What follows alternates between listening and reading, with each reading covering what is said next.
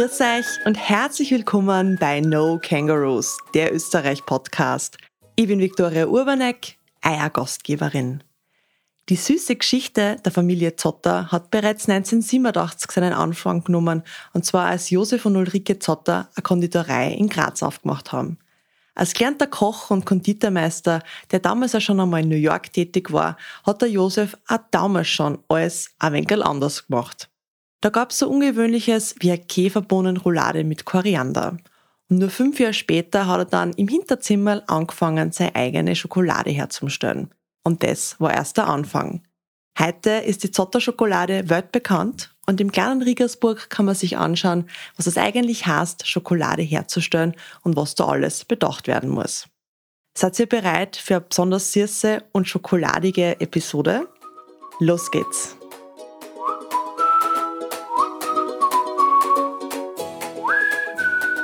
Wir sind eben wieder mal in der Steiermark unterwegs und ich freue mich ganz besonders auf die heutige Episode. Nicht nur, weil mir ganz ein spannender Gast gegenüber sitzt, sondern auch, weil ich mir bereits bei der Planung von dem Podcast vor knapp zwei Jahren überlegt habe, welche Themen ich da gern aufbereiten möchte. Und die Zotter Schokoladenmanufaktur ist da ganz oben gestanden. Auf meine allererste Anfrage hin habe ich zwar Absage erhalten, mich aber dennoch nicht entmutigen lassen. Und heute sitzen wir gemeinsam in Riegersburg und mir gegenüber sitzt die Julia Zotter, die Tochter der österreichischen Schokoladenkaiserfamilie. Danke, dass du dir die Zeit genommen hast und uns aber Einblicke in die Welt der Schokoladen geben wirst. Uh, was, für eine, was für eine Vorstellung. Danke sehr. Ich freue mich total, dass ich da sein darf und ähm, auf ein spannendes Gespräch. Und äh, also wenn du so viel Zeit hast für die Fragen, dann worauf werde ich mich bemühen? Magst du uns mal einen kurzen Überblick geben, wie ihr als Familie überhaupt auf die Schokolade kommen seid? Viele wissen ja, dass ihr in Graz quasi gestartet habt mit einer kleinen Konditorei. Aber es gibt auch nur einige da draußen, die vielleicht nur die Schokoladen kennen, aber noch nicht die Geschichte dahinter. Wie viele Tage habt ihr Zeit? ja, also meine, meine Eltern haben, haben das Unternehmen gegründet und zwar sehr, sehr jung. Ich bin im gleichen Jahr geboren wie unser erstes Unternehmen, mhm. wie unsere Konditorei, also 1987. Damals war meine Mutter 21 und mein Vater wow. 26. Also Kind, geheiratet in dem Jahr und gleich ein eigenes Unternehmen gegründet.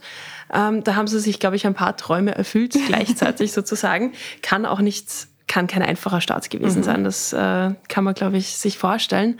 Mein Vater ist Koch und Konditor. Also gelernt hat er Koch und war auch äh, in seiner Kochzeit einer der jüngsten Küchenchefs Genau, in Österreich, also in, einem, in größeren Hotels und Restaurants, hat aber schon immer den Traum gehabt, sich selbstständig zu machen.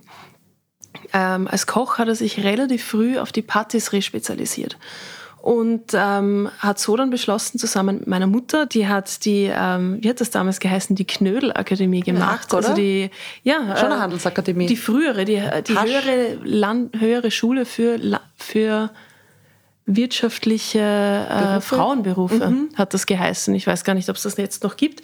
Also meine Mutter hat eher die wirtschaftliche mhm. Ausbildung und mein Vater kommt eher eben aus dem Küchenbereich.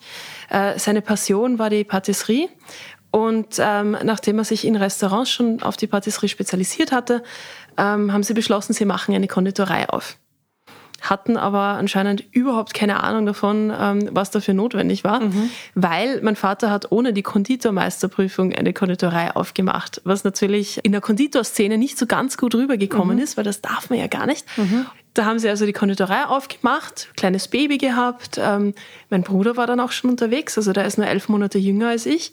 Und dann hat mein Vater plötzlich ein Praktikum machen müssen in einer Konditorei, damit er zur Konditormeisterprüfung antreten darf.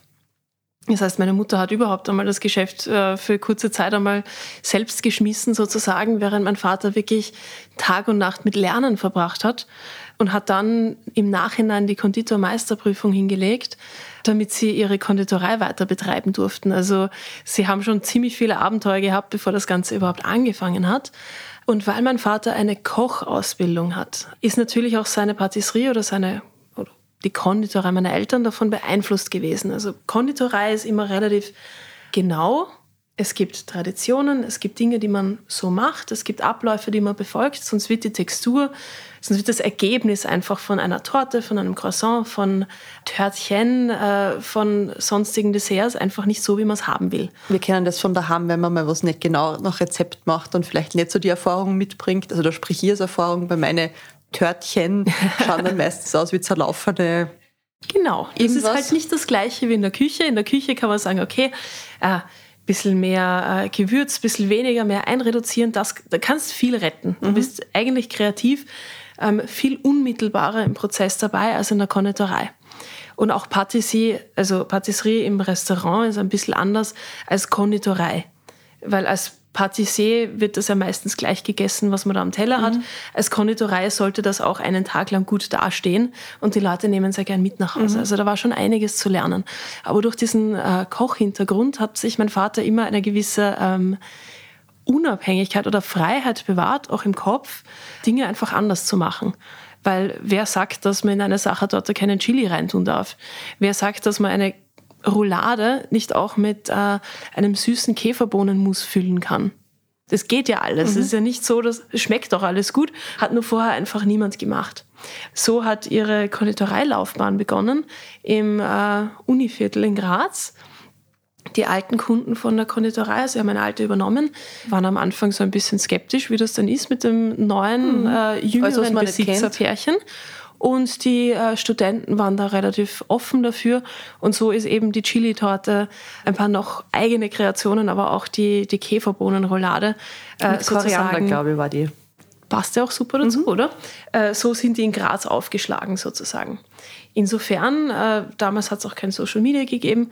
Äh, die Leute haben natürlich viel über neue Dinge geredet, die sie so gemacht haben. Und die Konditorei ist relativ schnell bekannt geworden. Also Gerede, da kann man was ausprobieren, ähm, ist auch sehr schnell erfolgreich geworden. Wir haben Eis gemacht damals, also es war alles irgendwie, ich glaube, eine lässige Gründerzeit für meine mhm. Eltern, die aber auch natürlich voll mit Arbeit war. Wir haben damals direkt über der Backstube äh, gewohnt. Das Büro meiner Eltern war gleichzeitig das Schlafzimmer, war gleichzeitig das einzige große Zimmer in, dem, in der ganzen Wohnung. Äh, Klo war am Gang. Unser Kinderzimmer war auch die Mitarbeiterumkleide. Mhm. Also keine Trennung zwischen privat und beruflichen. Ist damals auch gar nicht gegangen. Sie haben sieben Tage die Woche offen gehabt und haben sich wirklich äh, wahnsinnig anstrengen müssen und auch anstrengen wollen, um das alles irgendwie unter einen Hut zu bekommen. Mhm. Und ähm, da war viel Energie auch wirklich da. Ähm, ja, leider äh, zu viel Erfolg, zu schnell, zu jung, ohne Erfahrung kann auch dazu führen, dass man sich leicht übernimmt, weil mhm. dann ist natürlich alles super und da machen wir noch und da machen wir noch und das geht noch. Und äh, so haben meine Eltern mehrere Filialen aufgemacht. Und mehrere Filialen heißt aber auch mehrere Mitarbeiter, mehr Verantwortung, mehr Organisation, größeres Risiko, wenn irgendwas schief geht, äh, viel mehr finanzielle Verpflichtungen. Mein Vater äh, hat mir letztens äh, wieder erzählt, damals war die Kreditrate, also zum Zurückzahlen, über 11 Prozent. Das kann man sich heutzutage gar nicht mehr vorstellen. Heute hat man weniger als ein Prozent gerade. Genau, ja. Also da kannst äh, also eine etwas andere Situation. Mhm. Damals haben sie irgendwann eine vierte Filiale aufgemacht. Die war aber nicht mehr in Graz, sondern in Brucker-Namur mhm. in einer schrägen Lage. Also im ersten Stock in einem Gebäude eine mhm. Konditorei aufzumachen, ist mutig mhm. und hat auch nicht funktioniert. Also das hat uns dann sozusagen finanziell, organisatorisch naja, das Firmengenick gebrochen, weil einfach irgendwann die Kosten zu hoch sind und man die, die Kredite nicht mehr zurückzahlen kann. Mhm. Und das hat uns damals in den Konkurs getrieben. Meine Eltern mussten damals eine Entscheidung treffen, wollen sie ganz aufgeben und mein Vater hätte zum Beispiel auch Lehrer werden können. Und meine Mutter hätte wieder in einer Bank arbeiten können, äh, wie vor der Konditorei. Äh, sie haben sich dann aber dazu entschieden, trotzdem noch unser, unser Stammhaus sozusagen zu erhalten in der Glassiestraße und dort wieder ganz klein anzufangen. Also wir sind damals von mehr als 60 Mitarbeitern mhm. auf äh, wieder drei zurückgeschrumpft. Meine Mutter hat das Service gemacht sozusagen, mein Vater die Konditorei. Sie haben mehr gearbeitet als davor sogar noch, haben so die Konditorei wieder langsam aufgebaut, sozusagen wieder von vorne beginnen können. Und in die Zeit ist auch unsere Schokoladekreation gefallen. Mhm. Also es war eine Kombination aus die Idee war vorher schon da, aber nicht wirklich die Zeit. Also wenn man bei vier Filialen allem nachrennen muss und halt sich wirklich auseinanderreißt, dann hat man keine Zeit mehr, um Dinge wirklich konzentriert auszuprobieren. Mit Nummer einer Konditorei war das aber natürlich dann möglich. Und äh, so ist die erste Schokolade als solche entstanden. Also meine Eltern, mein Vater wollte immer schon ein bisschen mehr mit Schokolade experimentieren. Wir haben auch ähm, so, kleine, so kleines Konfekt gemacht und wir wollten eine größere Schokotafel machen. Da haben wir uns als Kinder natürlich, mein Bruder und ich, sehr darüber gefreut, weil wir hatten eine schöne Schokomaschine, mhm. also wo halt flüssige Schoko drinnen war und wir haben gefuttert bis zum Umfallen. Also wir haben, glaube ich, wesentlich früher mit dem Schokoessen begonnen, als man das normalerweise heutzutage Kindern erlauben würde. Mhm. Und so ist unsere erste Schokotafel entstanden. Damals äh, also heutzutage, heute betrachtet, eine sehr schiere Schokotafel, mhm. weil die war weder gerade noch förmig noch irgendwas. Aber geschmeckt hat sie. Aber geschmeckt hat sie sehr gut und ist dann auch sehr gut angekommen bei unseren ersten Kunden. Und so ist langsam die Schokolade bekannter geworden. Also mhm. die erste war die Kürbiskernchokolade und die gibt es eigentlich jetzt in etwas abgewandelter Form und ein bisschen regelmäßiger geformt als die Kürbiskern-Marzipan mhm. mit immer noch der gleichen Verpackung von damals. Und das hat sich dann langsam, haben wir so ein bisschen ausgebaut. Äh, wir waren damals sicher die teuerste Schokolade am Markt. Aber die Qualität hat die Leute dann doch überzeugt und es ist immer mehr Schokolade verkauft worden. Und irgendwann haben wir dann gar keinen Platz mehr gehabt und äh, haben einen billigen Platz für eine Schokoproduktion gebraucht. Und da war der Weg heim zu Mama und Papa sozusagen der beste und einfachste, obwohl die, die Zeit zwischen Graz und Regensburg fahrt man doch eine Stunde. Mhm. Und meine Eltern haben den Kuhstall ausgeräumt oder zumindest einmal die Hälfte vom Kuhstall, um für ein paar Tage in der Woche eine Schokoproduktion aufzubauen und haben dann ihre Zeit aufgeteilt. Ruhetag oder Ruhetage in Graz waren dann gleichzeitig Produktionstage in Regensburg. Und das ist dann eine Zeit lang gut gegangen und irgendwann war einfach die Entscheidung notwendig, bleiben wir bei der Konditorei, weil die hat sich wieder gut erfangen gehabt und wir waren relativ bekannt für unsere Hochzeits- und Anlasstorten, die ein ganz anderes Konzept waren wie alles andere, was damals am Markt war. Oder die Schokoladen, die auch ein ganz anderes Konzept waren. Mhm. Und äh, meine Eltern haben sich dann getraut, die Schokolade zu machen. Und so sind wir dann vollständig nach Regensburg umgezogen. Damals, wir waren so klein, wir hatten nicht viel Verpackung lagernd, aber doch ein bisschen was. Konnten uns aber nicht leisten, jetzt neue Verpackungen einfach so drucken zu lassen mit der neuen Adresse. Mhm. Und ich weiß noch, mein Bruder und ich, wir haben einen ganzen Sommer damit verbracht, Sticker auf äh, die alten Schleifen drauf zu kleben. Ähm, und für, keine Ahnung, ich weiß nicht, für 20 Bögen Sticker haben wir eine Kinokarte bekommen. Das war damals mhm. unsere Bezahlung.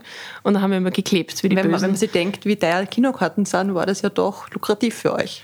Ja, sicher. Also wir, wir sind dann aber auch gut zu Kinofilmen gekommen mhm. und damals war das ja nicht so mit Streaming oder mhm. so. Da haben wir uns immer sehr gefreut und haben dann umso fester geklebt. Ja, und mittlerweile gibt es ja eine richtige Erlebniswelt bei euch. Da kommen wir noch später darauf zu sprechen. Jetzt mag sich der eine oder andere da draußen vielleicht die Frage stellen, wieso wir zwar da sitzen und nicht dein Papa und ich. Du hast ja jetzt schon einige Aufgaben im Unternehmen äh, übernommen. Was machst du eigentlich den ganzen Tag und was beschäftigt dich gerade besonders? Tja, ich weiß meistens in der Früh noch nicht, was ich den ganzen Tag machen werde. Äh, also als Familienunternehmen haben wir uns aber trotzdem gewisse Dinge aufgeteilt. Wie beschreibe ich das jetzt am besten? Aus Mädels für alles. Äh, und zwar, ein Bereich, äh, um den ich mich kümmere, ist zum Beispiel das ganze Schokoladentheater, der Erlebnisbereich. Jetzt waren gerade die Osterferien, insofern war meine ganze Woche eigentlich damit beschäftigt zu schauen, passt alles, äh, wo braucht man noch Unterstützung, wo kann man noch irgendwie was machen, viel mit Leuten reden, äh, einspringen, Mittagspausen, Ablöse. Also ich bin eigentlich gar nichts im Büro gewesen, sondern ähm, bin im Schokotheater unterwegs gewesen, um zu schauen, passt so alles, wo mhm. können wir in Zukunft noch organisatorisch was besser machen, äh, und so weiter. Also mhm. die ganze Woche Schokotheater sozusagen. Meine eigentliche Aufgabe jetzt im Moment, also was mich gerade jetzt beschäftigt, sind eigentlich die neuen Schokoladen für die nächste Saison. Weil jetzt nach Ostern haben wir die meiste Zeit zum Experimentieren mhm. sozusagen. Mhm. Und bis dahin muss aber das Konzept schon stehen, was wir überhaupt wollen, wie die neuen Schokoladen aufgebaut sein sollen wie sie in unser Sortiment passen. Und das ist alles etwas, das man erst einmal ins Rollen bringen muss. Wie lange dauert denn das, bis so eine neue Schokolade ähm, durchprobiert ist, dass man sie wirklich auch verkaufen kann? Uh, das kann gehen von einer halben Stunde bis hin zu äh, mehrere Jahre. Mhm. Mein Vater und ich, wir haben beide so kleine Notizbücher, wo wir uns übers Jahr äh, einfach Inspirationen reinschreiben. Wir haben uns äh, vor drei Wochen zusammengesetzt, um mal zu vergleichen und einmal auch gleich zu sagen, okay, wo wollen wir überhaupt hin, was machen wir überhaupt neu, wie, was kann noch reinpassen in unser Sortiment. Mhm. Und ähm, haben dann eine Liste kondensiert, weil wir dürfen ja nicht zu viele neue Sachen machen. Dann habe ich am Konzept gearbeitet. Also zum Beispiel, wenn ich jetzt eine Schokolade habe mit oder machen möchte mit Granatäpfeln und zum Beispiel Pinienkernen, dann muss man sich überlegen, okay, welche, wir nennen das Geschmacksbogen, wie ein Handlungsbogen im Theater. Mhm. Im Prinzip möchte ich, dass das sehr sehr direkt ist. Also dann habe ich da zum Beispiel eine Schicht in der Füllung und das ist einfach eine Schokolade, die man super schön einfach äh, schmelzen lassen kann. Mhm. Wenn ich jetzt aber einen Geschmacksbogen erzeugen will, dann habe ich eine Schokolade, wo ich mir überlegen muss, was schmilzt zuerst? Welche verschiedenen Texturen möchte ich kombinieren? Muss das weich sein, knusprig sein? Muss das zäh sein? Fruchtig, säuerlich, süß, bitter. Das kann man alles, wenn man weiß circa, was man macht, so äh, zeitlich äh, mhm. timen und aufbauen. Auch, ja, genau. Dass man, dass man am Ende eine Schokotafel hat, die wie ein, ein Theaterstück sozusagen mhm. auf der Zunge ist. Jetzt braucht es natürlich auch noch ähm, unsere Kunden, die dann die Geduld haben, sich das auch wirklich am Gaumen anzutun. Mhm. Aber prinzipiell überlegt man sich so bei den neuen Schokoladen, okay, wo wollen wir hin? Welche welche Story soll diese Schokolade erzählen und wie passt sie in unser Sortiment rein. Und das haben wir jetzt gemacht sozusagen und dann geht es an die Rezeptentwicklung. Das mache ich zum Beispiel zusammen mit unserem Produktionsleiter, ähm, dass wir einfach einmal durchsprechen, okay, wie erreichen wir gewisse Texturen, wie soll das aufgebaut sein, wie soll das ausschauen und so weiter. Und dann probieren wir einfach einmal. Mhm. Dann, das machen mein Papa und ich, wir probieren zusammen und äh, überlegen uns dann, okay, was kann man besser machen? Ist es schon gut? Was fällt uns noch ein? Zum Beispiel wird es etwas geben, hoffentlich, ich weiß ja noch nicht, ob es funktionieren wird, mit Ziegentopfen. Mhm, spannend. Wir wissen aber auch, haben keine Ahnung, wie wir dieser Ziegentopfen in die Schokolade reinbringen soll. Dass er hält und dass es so schmeckt, wie, wie man das halt will. Mhm. Also das wird sicher eine Schokolade sein, wo wir fünf, sechs verschiedene Versuche machen mhm. werden, ähm, um dann zu entscheiden, okay, wie kombinieren wir das? Eine, die schnellste Schokolade, die wir je entwickelt haben, war die Kokos Marzipan. Mhm. Da wollten wir eine vegane Schokolade haben. Und ich habe mir eingebildet, ich brauche einen veganen, ein veganes Butterkaramell sozusagen. Mhm. Also was Zähes. Nur das vegan hinzukriegen, ist eine andere Geschichte. Und das hat nie funktioniert. Wir haben drei Monate lang herumprobiert und nie hat dieser Karamell gehalten. Also ist schon noch essbar gewesen, aber ist auskristallisiert. Mhm. Und so was Sandiges will man eigentlich nicht essen. Und wir hatten aber eigentlich schon das Design, wir hatten alles schon fertig und der Katalog wäre am nächsten Tag in Druck gegangen. Aber wir haben eigentlich noch keine Schokolade gehabt. Und dann war halt die Entscheidung da, schmeißen wir es komplett raus, dann ist halt dieser Eintrag im Katalog gelöscht oder fällt uns noch was anderes ein. Und da bin ich dann draufgekommen, hey, Marzipan ist doch eigentlich vegan. Also wenn ich den Marzipan, also wenn ich das Karamell nicht hinkriege, dann vielleicht ein Kokos-Marzipan, was auch gut schmeckt. Und wir haben einen tollen Kokosnuss-Nougat und äh, da haben wir innerhalb von einer halben Stunde haben wir dann den Marzipan neu gemischt äh, mit dieser Kokos-Nougat-Schicht drunter, haben das als Schokolade ausprobiert und siehe da, das war sowieso besser als der Kokos-Karamell vorher. und dann haben wir gesagt, ja passt, das ist unsere neue Schokolade. Mhm. Und wir haben einfach äh, den Namen geändert und die Beschreibung nach dem neuen Geschmacksbild angepasst und damit war die schnellste Schokolade-Kreation unserer bisherigen äh, Unternehmensgeschichte mhm. passiert. Schnell, also, aber doch mit einem langen Vorlauf. Ja, genau. Also man muss sich oft einfach überlegen und dann irgendwann ist man dann vielleicht so weit und sagt, okay, na, das war überhaupt nichts. Wir probieren was ganz was anderes. Also das ist wieder ein Teil, den ich mache. Mhm. ähm, ich mache sehr, sehr viel ähm, in Richtung Beziehungsarbeit zu unseren Kakaobauern. Mhm. Also äh, ich bin recht selber, viel unterwegs. Wenn ich darf, ja. ja. ich habe selber drei Monate lang in Brasilien gelebt mhm. bei Kakaobauern. Ich versuche, wenn es halt möglich ist, ähm, einmal im Jahr Kakaopartner von uns zu besuchen und so einfach die Beziehungen mit unseren Partnern einfach besser aufzubauen, äh, die Leute persönlich kennenzulernen, aber auch gleichzeitig zu schauen, wie können wir in der Qualität noch besser werden, wie können wir den Kakao von unseren Partnern möglichst gut bei uns zur Geltung bringen und was sind die Hintergrundgeschichten? Das ist natürlich auch wichtig. Wenn ich eine Schokolade genießen möchte, dann möchte ich auch wissen, wer ist da ganz am Anfang mhm. da involviert gewesen. Und so kann man es auch besser genießen, weil viele Schokoladen schmecken gut, aber einige oder manche und hoffentlich immer mehr schmecken dadurch besser, dass man sich doch irgendwie eine Verbindung aufbauen kann oder zumindest weiß, okay, da ist so viel Arbeit reingesteckt worden ich genieße das jetzt und fresse das jetzt nicht mhm. einfach. Weil Aber die Wertschätzung. Genau. Kakao, Rohmaterialien im Einkauf bei Zutaten, äh, das ist jetzt auch gerade ein Thema. Mit welchen neuen Früchten möchten wir experimentieren? Äh, viele unserer Lieferanten bringen neue Muster von Dingen, die sie halt jetzt gerade neu haben, mit. Auch da, das fließt in die Produktentwicklung mit ein.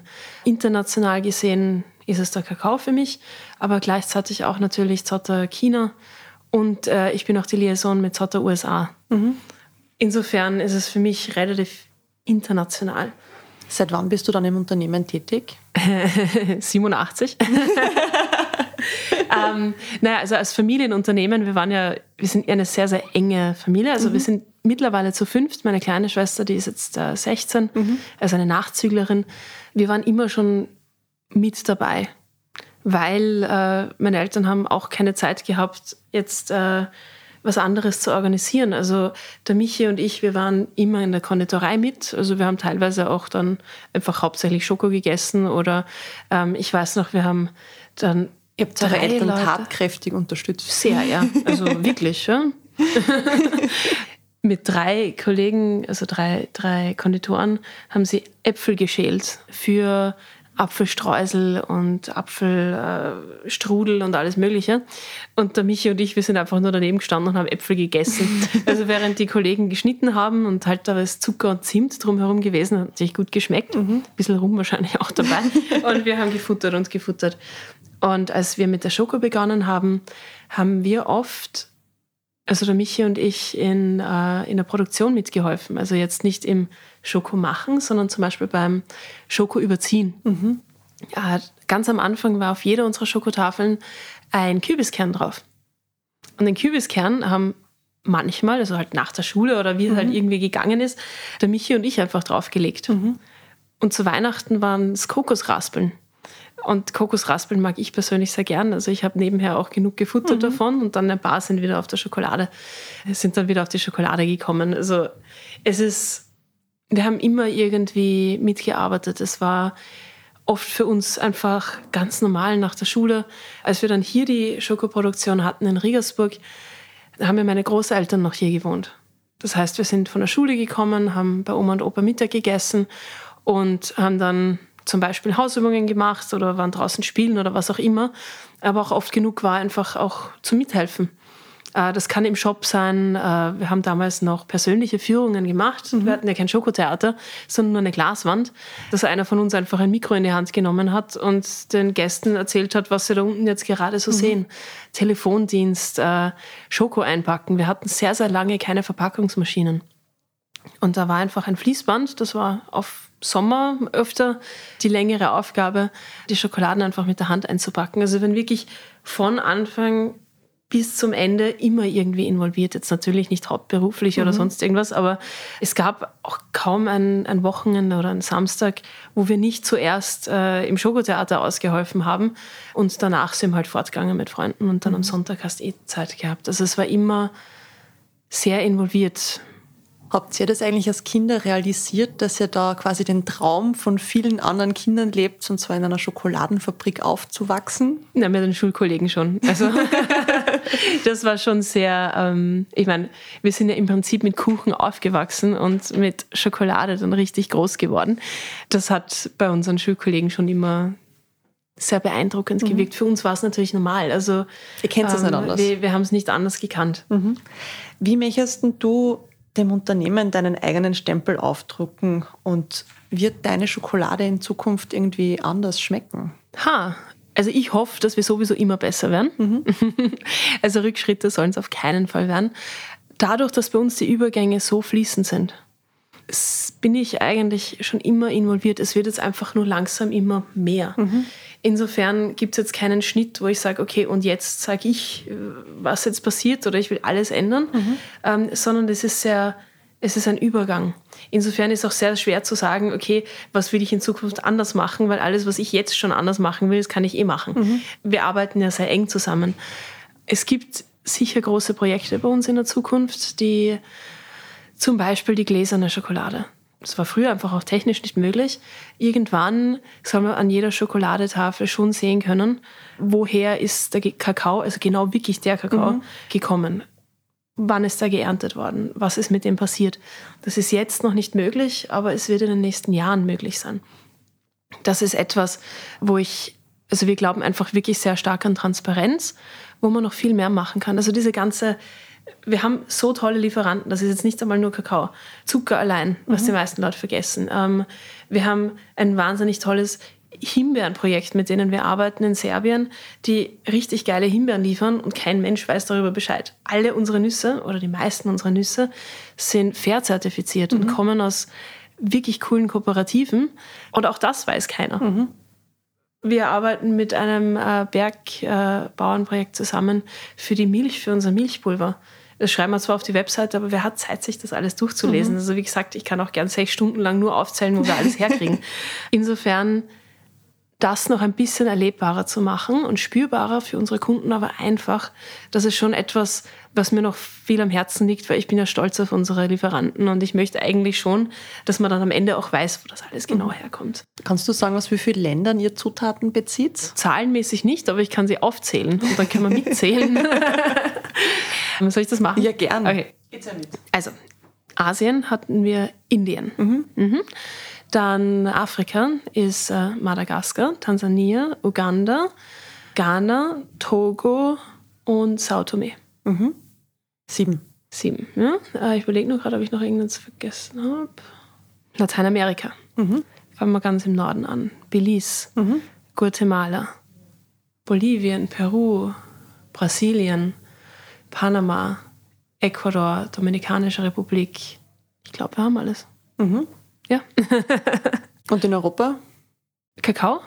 Geht also nicht. nicht Kakao, aber andere Zutaten. Ach so, insgesamt und Zutaten. Ja. Ach so. Ach so, jetzt habe ich nur okay, jetzt haben wir, oh also haben wir 16 äh, Kakaoländer. Ähm, und, dann, und dann in Peru haben wir aber auch noch drei verschiedene Kooperativen, mit denen mhm. wir arbeiten. Also, also es, es, es ist, ist, ein globales ähm, Produkt. Länder ähm, natürlich, äh, also wir sind niemand, der einen Bio- und Fair-Honig aus Nicaragua, habe ich vergessen, mhm.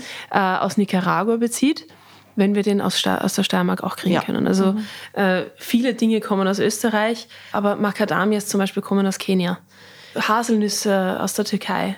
Es ist bunt gemischt. Mhm. Also ich kann jetzt wirklich nicht sagen, wie viele verschiedene Länder, aber viele.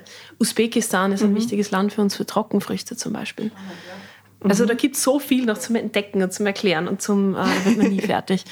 Äh, und das ist auch das Spannende, also mhm. in, im, im, im Rohmaterialbereich da mehr zu lernen.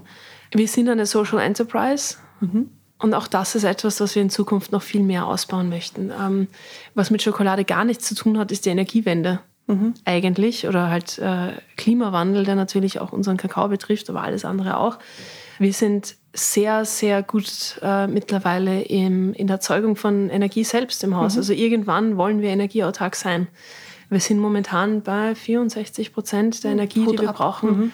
Ähm, machen wir selbst mhm. in einer Form oder anderen. Wir werden in nächster Zeit viel hinein investieren in äh, Wärmewiederaufbereitung. Also wir sind schon recht gut mhm. und was wir jetzt so hören innerhalb der Industrie wirklich vorn dabei, aber wir können noch wesentlich besser werden.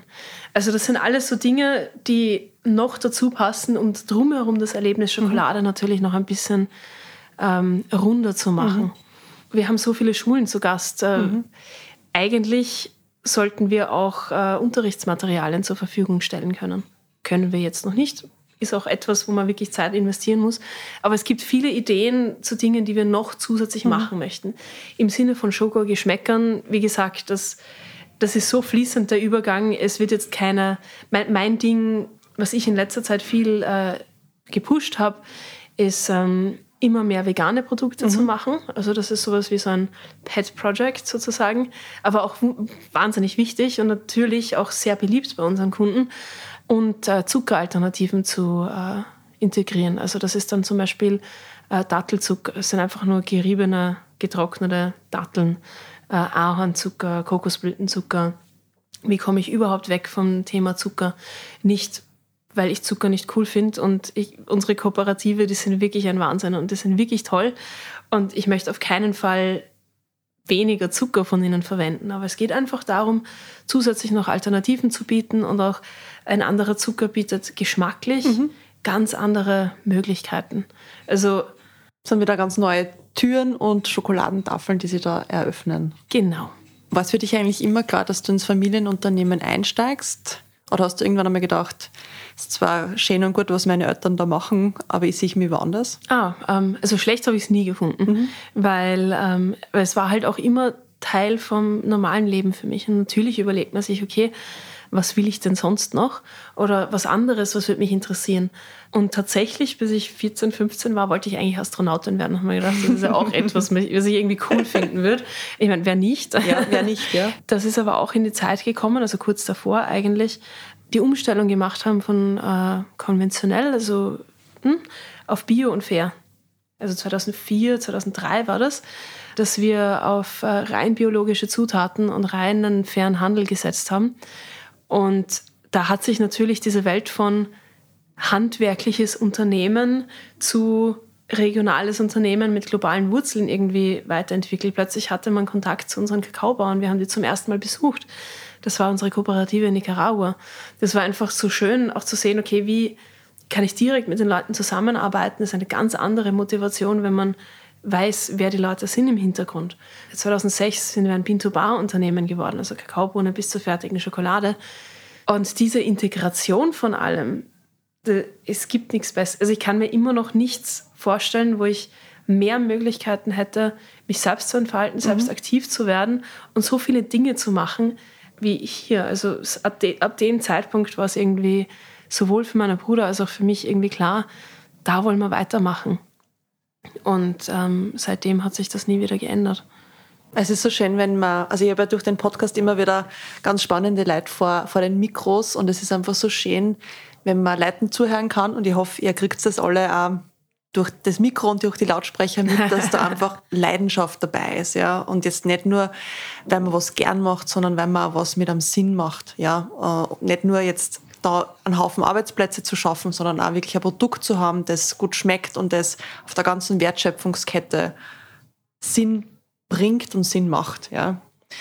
Ich habe noch eine andere Frage und zwar, wie kommt ein damals kleineres Unternehmen, das Schokolade in Österreich herstellt, dazu in Shanghai äh, etwas aufzumachen, wo man, wo ja doch bekannt ist, dass äh, sich Asiaten mit Milch zum Beispiel eher schwer tun. Ja, wie, wie, da gibt es eine diese, coole Geschichte dazu. Wie ist die Brücke da von Riggersburg nach Shanghai in diese Millionenmetropole geschlagen worden?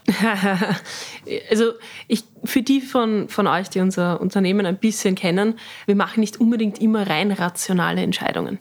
Es macht da einfach viel mehr Spaß, einfach einmal Sachen zu machen, weil man Bock drauf hat. Ja, genau. Ist auch ein bisschen gefährlich, aber ähm, angefangen hat, hat China eigentlich damit, ähm, und da passt eigentlich No Kangaroos dazu, dass ich ein Jahr lang in China in die Schule gegangen bin, also als Austauschschülerin. Mit 16 wollte ich einfach was ganz anderes kennenlernen, wollte aber ursprünglich ein halbes Jahr nach Australien gehen. Jetzt könnte man sagen, ja, okay, bis dorthin hast du das nicht geschafft oder was, ist zur Hälfte gelungen. Damals war es so, man konnte sich verschiedene Gastländer aussuchen. Und für mich war es einfach Australien, aber als Zotter bist du immer die Letzte, die gefragt wird. Weil äh, immer, es ist für mich immer ganz einfach, wenn es mich jemand auf einer Liste sehr ähnlich. Ja, genau. Also. Und vor mir, die Leute, die halt vorher gefragt worden sind, also in so einer Tischrunde, die haben alle irgendwie gesagt Australien. Da haben wir gedacht, okay, wenn dort jeder hinfährt, dann brauche ich nicht auch noch dorthin fahren, weil wozu fahre ich weg? Nur, mhm. dass dann dass ich dann wieder mit den gleichen Leuten herumpicken kann. Und haben mir dann gedacht, okay, ich weiß noch nicht. Und da hat es ein Plakat gegeben mit Ländern, wo man hinfahren kann. Mhm. Das haben wir vorher überhaupt nicht überlegt gehabt. Und die ganzen coolen Länder, also wo es wirklich die weit weg und wo kein Mensch hin wollte, ja. die waren alle für ein Jahr. Mhm. Und die Freiwilligen dort haben dann auch erzählt, natürlich ein Jahr ist viel besser, weil du lernst eine neue Sprache, hast Kontakt zu äh, Leuten und Freundschaften bauen sich auf. Ein halbes Jahr ist dann wirklich du bist zu kurz da, kommst dafür. an, kannst gerade ein bisschen reden und dann bist du eigentlich schon wieder weg. Genau. Und Schule springt sich auch nichts, mhm. weil ähm, ist eigentlich besser, wenn du ein Jahr nicht mhm. da bist, ähm, als du musst in die zweite Jahreshälfte irgendwie wieder reinfinden.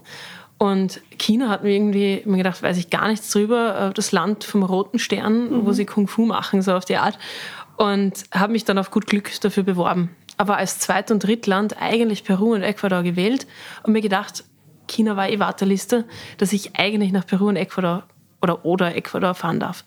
Meine Eltern haben mich damals abgeholt und ähm, haben dann so gefragt, ja, hast du alles ausgefüllt schon für Australien? Und ich so, nein, ich habe mich für China angemeldet, ein ganzes Jahr. Kann sich vorstellen, sie waren dann ein bisschen schockiert. Mhm. Aber sie haben jetzt auch nicht, sie haben mir keine Steine in den Weg gelegt. Sie mhm. haben ein bisschen Zeit dafür gebraucht, aber sie haben sich dann mit mir gefreut, dass ich ganz weit weg darf. Mhm. Und so bin ich nach China gekommen. Also das hat mit Schokolade gar nichts zu tun gehabt, sondern einfach nur mal mit Abenteuer und was ganz was anderes und eine ganz neue Kultur kennenlernen. Und es hat mir sehr gefallen. Also du wirst das eh auch auf deinen eigenen Reisen. Jeder, der reist, sollte hoffentlich diese Erfahrung gemacht haben, dass Menschen überall auf der Welt prinzipiell gut sind. Gut sind, die gleichen Träume haben, die gleichen Wünsche, nichts Böses im Sinne haben oder wollen und einfach nur für sich und für ihre Familie das Gleiche wie wir. Mhm. Wir sind wirklich nicht so anders. Und insofern ähm, habe ich dort einige sehr, sehr schöne Erfahrungen gemacht und einfach China positiv in Erinnerung behalten. So, und jetzt wir als Zotter Familie träumen natürlich immer von, ah, was kommt als nächstes, was können wir noch machen und so weiter. Deswegen gibt es bei uns auch einen Ideenfriedhof, da können wir mhm. ab und zu die gestorbenen Ideen auch adäquat besuchen und beweinen. Wir haben uns schon immer gefragt, wie erklären wir irgendjemandem, wer wir sind und was wir wollen. Jetzt das meiste, die meiste unserer Schokolade verkaufen wir in Österreich. Das zweitgrößte Land ist Deutschland. Ist jetzt kein großes Wunder, Leute sprechen dort auch Deutsch und so weiter. Aber man darf sich doch wundern, nach 20 Jahren, und die Deutschen sprechen ja doch Deutsch, also es gibt auch keine Barrieren und gar nichts, warum wir in Österreich immer noch mehr Schokolade verkaufen, obwohl, obwohl die zehnmal 10, mehr genau. sind. Genau. Und es liegt einfach daran, dass wir verdammt kompliziert sind. Also wir machen es unseren Kunden wirklich nicht einfach, uns zu verstehen. Also das ist vielleicht aus der Perspektive, ja, Zotter kennt man eh nicht so leicht mhm. zu verstehen, aber man muss sich überlegen, wir sind meistens kleiner als andere Schokoladen. Nicht unbedingt leichter, aber kleiner, mhm. weil die Schokoladen einfach kompakt sind. Wir haben Kunst drauf, das gar nicht ausschaut wie Schokolade. Wir haben irgendwelche Geschmäcker, Bio und Fair auch noch und dann so viel Hintergrundgeschichte, würde man uns in ein Supermarktregal stellen. Irgendwo in Deutschland. Und die anderen Schokoladen, die daneben sind, schauen größer aus, sind vielleicht billiger, sind vielleicht genauso bio und fair, aber halt nicht mit den gleichen Hintergrundgedanken mhm. und den gleichen Geschmäckern und der gleichen Qualität. Da tun wir uns einfach schwer. Und in Österreich funktioniert es, weil die Menschen unsere Geschichte klein, kennen. Die Leute kennen unsere, unsere Geschichte und das Schokotheater ist ein großer Teil davon, mhm. ähm, weil man uns hier einfach erleben kann. Und so haben wir uns gedacht, okay, wir haben eigentlich auf keinem anderen Markt irgendeine Chance, also englischsprachig, wir tun uns überall schwer, weil wir es uns wirklich so schwer wie möglich machen. Mhm. Aber das Schokotheater kann ein Weg sein. Also zuerst das Erlebnis und dann das Verständnis. Und dann haben wir uns gedacht, okay, wo machen wir das? Innerhalb von Europa haben wir uns immer gedacht, ist ein bisschen zu nah dran und äh, ist doch irgendwie immer so ein kleiner Nationalmarkt und es hat eine relativ starke Schokokultur. USA wäre eine Möglichkeit gewesen, hat aber selber schon sehr viele, auch sehr gute kleine Schokolatiers. Und wir wollten keine eigene Produktion aufbauen und haben uns gedacht, okay, was soll man dort hingehen? Mhm. Das ist auch nichts, kennt man schon dort. Und äh, China war dann die andere Möglichkeit. Und Shanghai, da ist weltoffene Stadt, das erste Schokoerlebnis von ganz China hinzubauen. Leuten dort auch zu zeigen, okay, Schokolade, wo kommt das her? Bio und fair. Äh, wie wird das produziert? Was ist unsere Einstellung und so weiter ich wollte sowieso mal wieder zurück nach China sozusagen. Also ohne dass ein Familienmitglied dorthin gegangen wäre, wäre es sowieso nicht mhm. möglich gewesen. Also ohne meine vorherige Erfahrung wäre China nicht passiert. Und so ähm, bin ich nach Shanghai gegangen. Und wir haben uns dort angeschaut, wie das ist. Es ist viel schwieriger gewesen, als ich mir gedacht habe. Es hat viel länger gedauert, als ich mir gedacht habe. Wir machen so ziemlich alles anders, als es am Anfang geplant war. Aber das passt auch. Mhm. Und das Gibt es nach wie vor? Es gibt es nach wie vor. Das Team, das wir drüben haben, meine Geschäftspartnerin, die ist Shanghaiesin, die führt das Unternehmen wie ein Familienunternehmen, wie wir es führen wollen. Und das ist eigentlich das Beste, weil mit, mit jemandem wie mit uns kann man sehr schwer zusammenarbeiten, weil unsere Vorstellungen, unsere Standards, unsere Ideologie so dermaßen hoch angesetzt sind, dass jemand, der das nur als Geschäft sieht, versteht es nicht und wir verstehen uns dann nicht und mhm. dann kommst du nur zum Schreiten. Mhm. Deswegen tun wir uns mit Partnern prinzipiell immer schwer. Weil du musst ja wirklich, das wie in einer, in dem Fall wirklich wie in einer Ehe, du musst ja trotzdem schauen, irgendwie, dass du gut miteinander auskommst. Mhm. Und die Amy in Shanghai führt das Unternehmen so, dass man sich keine Sorgen machen muss. Also sie unseren Kollegen gegenüber, unserer Schokolade, unserer Marke gegenüber, ähm, sie hat das für sich als ihr Ding auch entdeckt. Und das ist einfach schön. Und deswegen funktioniert es dort auch weiter. Deswegen baut sie das so dort auf, dass es für unsere chinesischen Kunden gut verständlich ist. Weil eines ist, als Österreicher dorthin zu kommen, da jetzt die Geschichte mit der laktosefreien Schokolade. Hier hören wir sehr oft, ähm, Laktoseintoleranz ist ein großes Problem in mhm. China oder in asiatischen Ländern. Ist auch tatsächlich der Fall. Nur, wissen das die Leute dort? Also, ist man sich dessen bewusst? Nein. Mhm. Ähm, also, man weiß, also wissenschaftlich gesehen ja, aber Kaffee hat gerade erst angefangen, so richtig äh, bekannt zu werden. Und ja, die Leute trinken sehr viel Cappuccino und haben dann vielleicht auch Blähungen, aber das wird nicht entweder nicht assoziiert oder als gegeben wahrgenommen. Ja, es fängt jetzt langsam an, dass äh, Laktose-Alternativen immer besser Halt finden, aber auch in der Schokolade wollen die Leute klassische Milchschokolade und nicht laktosefreie Schokolade. Wir hatten am Anfang ganz viele laktosefreie Schokoladen dort. Und jedes Mal, wenn ich bei Natur erzählt habe, ja, ähm, das ist wegen der Laktoseintoleranz, war das fast so, als würde ich ein ganzes Volk beleidigen. Ja, natürlich können wir Milch trinken, so auf die Art. Mhm. Das war aber nicht so gemeint, dass ich irgendjemandem sage, hey, ihr seid irgendwie benachteiligt oder sonst irgendwas. Mhm. Aber so ist das oft wahrgenommen worden. Also wenn man sagt, ja, die Asiaten können keine Milch trinken Insofern ist, sind unsere Milchschokoladen dort wesentlich beliebter als unsere laktosefreien Schokoladen, weil es einfach auch klassischer ist. Mhm. Und natürlich, die Leute trinken ja nicht so viel Milch dort. Das merkt man jetzt auch nicht unbedingt stark, die Laktoseintoleranz oder Unverträglichkeit. Richtige Intoleranz ist es ja meistens mhm. nicht. Wir trinken ja wesentlich viel mehr Milch hier. Und äh, also Joghurt zum Beispiel, mhm. das ist in China noch nicht so. Käse. Käse. Ganz schwierig. Genau. Also bei uns merkst du es ja relativ bald, aber dort lässt sich es relativ gut im allgemeinen Leben integrieren. Mhm. Und insofern äh, mögen das die Leute viel lieber. Ist aber auch klar, ich meine, würde man jetzt sagen, ähm, Grüntee. Ich gehe jetzt in ein Grünteegeschäft rein, die haben 500 verschiedene Grünteesorten und schwarzen Tee und roten Tee und weiß der Kuckuck was. Also das ist ja uns gar nicht bewusst hier, mhm. wie viel Variation es wirklich gibt. Für mich war vorher Grüntee auch nur Grüntee. Mhm. Ähm, aber das ist ungefähr so, wie wenn man sagen würde, ja, Schokolade ist halt dunkle Schokolade oder Milchschokolade. Aber wie viele Möglichkeiten es da gibt, das ist ja den meisten halt nicht bewusst. Und wenn ich hier in ein Grünteegeschäft gehe, hätte ich auch gerne zuerst lieber mal das Klassische, was in China beliebt ist, mhm. bevor ich jetzt, bevor der Verkäufer dann sagt, ja, das ist für euch Österreicher extra gemacht. Mhm. Denke ich mir ja auch, hey, äh, eigentlich möchte ich ja das Originale haben. Mhm. Und ähnlich ist es in China. Die klassischen Dinge gehen am besten. Wir haben keine chinesischen Flavors, mhm. weil das einfach so nicht erwünscht ist. Wir sind ein österreichisches Unternehmen. Wir experimentieren ab und zu und das wird auch gut angenommen. Aber wenn man die Leute fragt, ja, okay, und was, was hättet ihr jetzt gern, ist es immer noch die dunkle Schokolade oder auch die Kürbiskern-Schokolade zum Beispiel, weil das einfach klassisch österreichisch ist. Mhm. Jetzt kommen wir mal, jetzt haben wir schon einmal einen riesengroßen Bogen gespannt. Kannst du uns ganz kurz skizzieren, was passieren muss, damit wir eine Schokolade in Händen halten? Welche Schritte, welche Zutaten braucht man? Was muss passieren, dass man jetzt, ich sage mal, eine einfache Schokolade ohne jetzt Unterzutaten und Schichten, sondern einfach einmal eine, der klassische Schokoladenprozess. Ganz einfach. Ganz einfach. Ja. Man muss einen Baum pflanzen. An der richtigen Stelle. Man muss sich um den kümmern. Die werden zwischen nach drei bis fünf Jahren fängt der Baum an zu tragen. Ein Kakaobaum trägt zwar mehr oder weniger das ganze Jahr über ein bisschen Kakao, aber zweimal im Jahr mehr. Mhm. Die Kakaofrucht muss geerntet werden. Das ist im Prinzip bis zu vier Kilogramm schwer, also mhm. wie so ein kleiner Kürbis mehr oder weniger hinter so einem Baum. Muss ich mit einer Machete runterschneiden oder mit einem Messer, je nachdem wie hoch der Baum ist. Dann muss ich die Früchte mal sammeln. Das passiert meistens runterschneiden und sammeln ist ein Tag.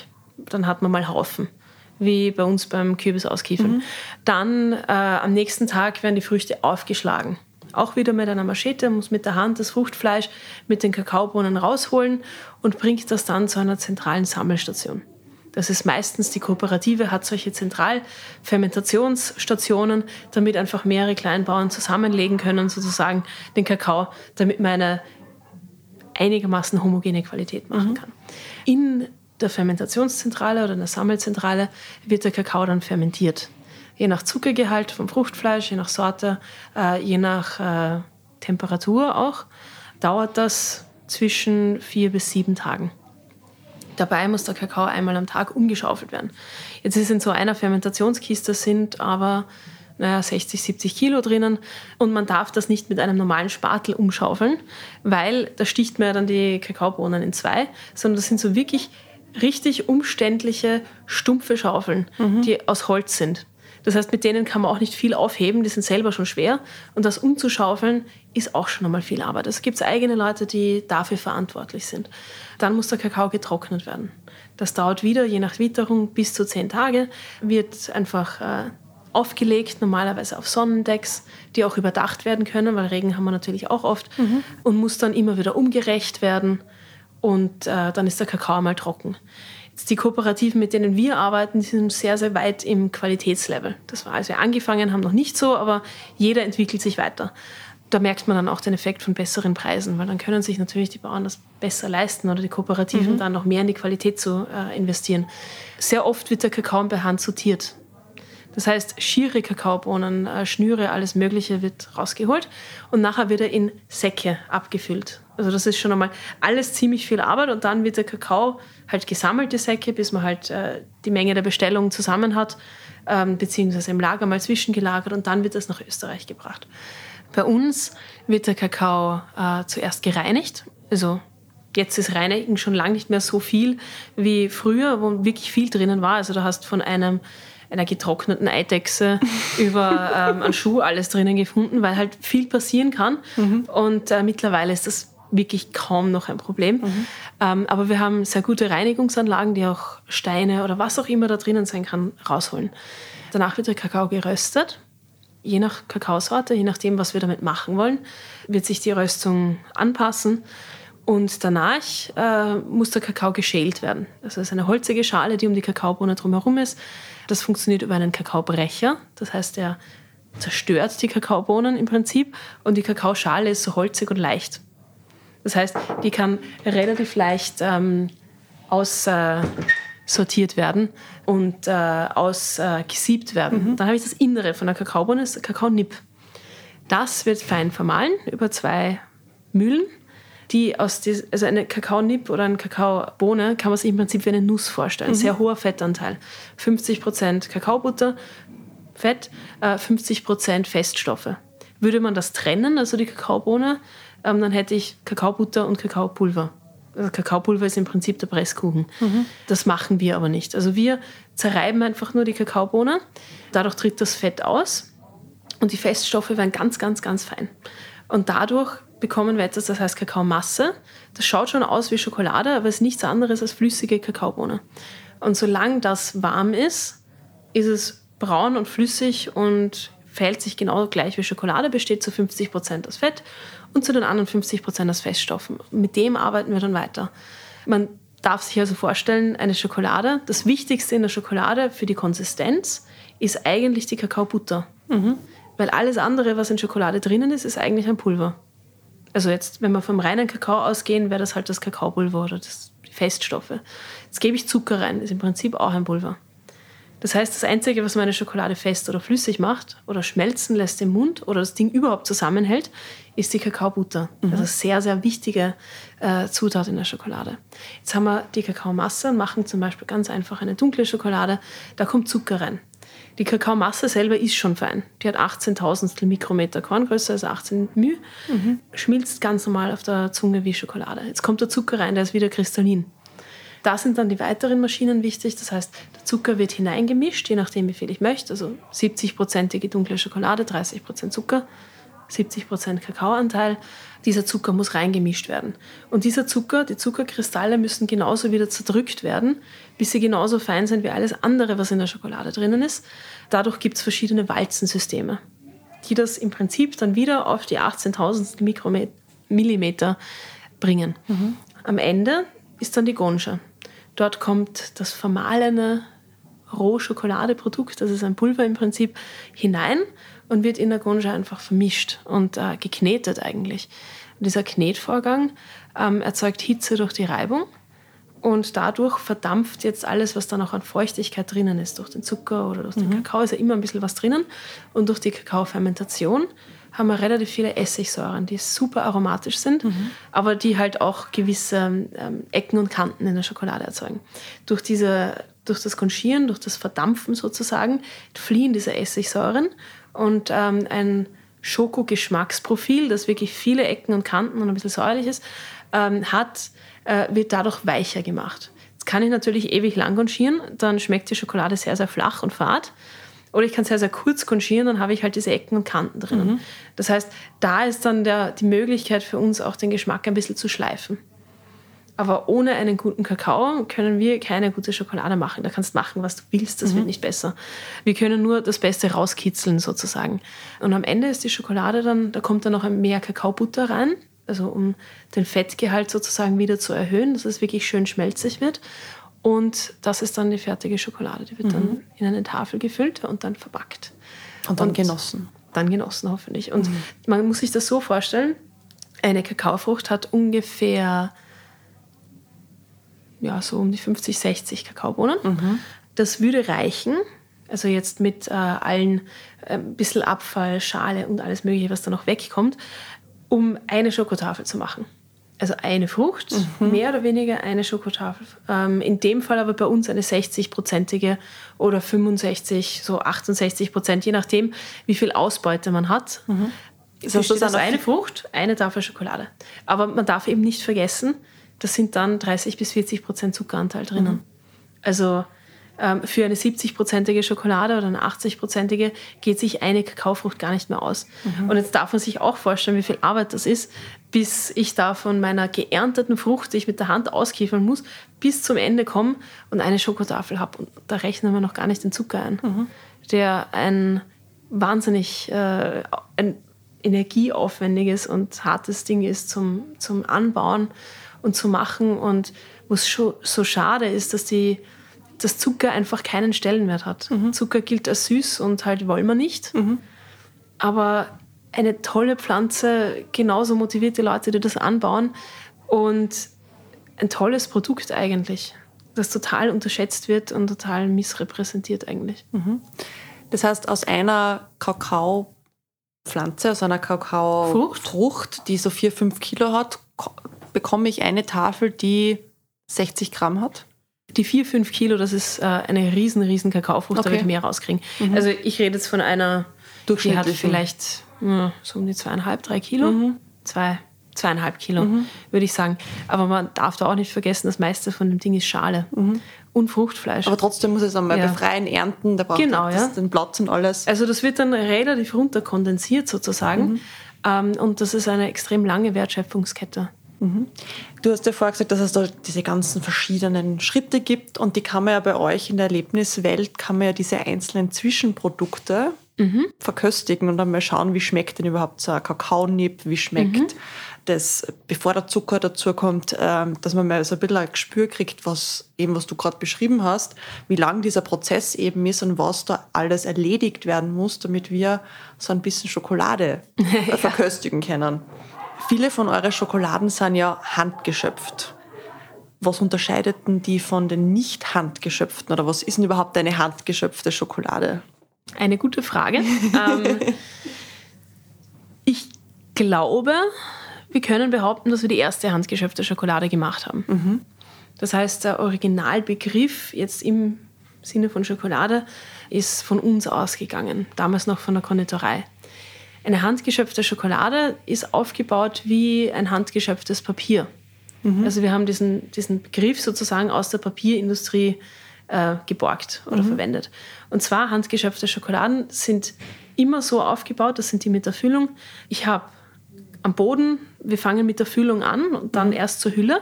Also die Füllung beginnt trotzdem mit einer ganz dünnen Schokoladeschicht für die Stabilität. Und dann fange ich an, in der Dicke das ist so ein Rahmen mehr oder weniger, die zur Verfügung steht, verschiedene Schichten einzubringen. Das geht bis hin zu fünf Schichten, kann mhm. ich auch machen. muss aber sehr dünn arbeiten sozusagen. Man kann auch nur eine Schicht machen.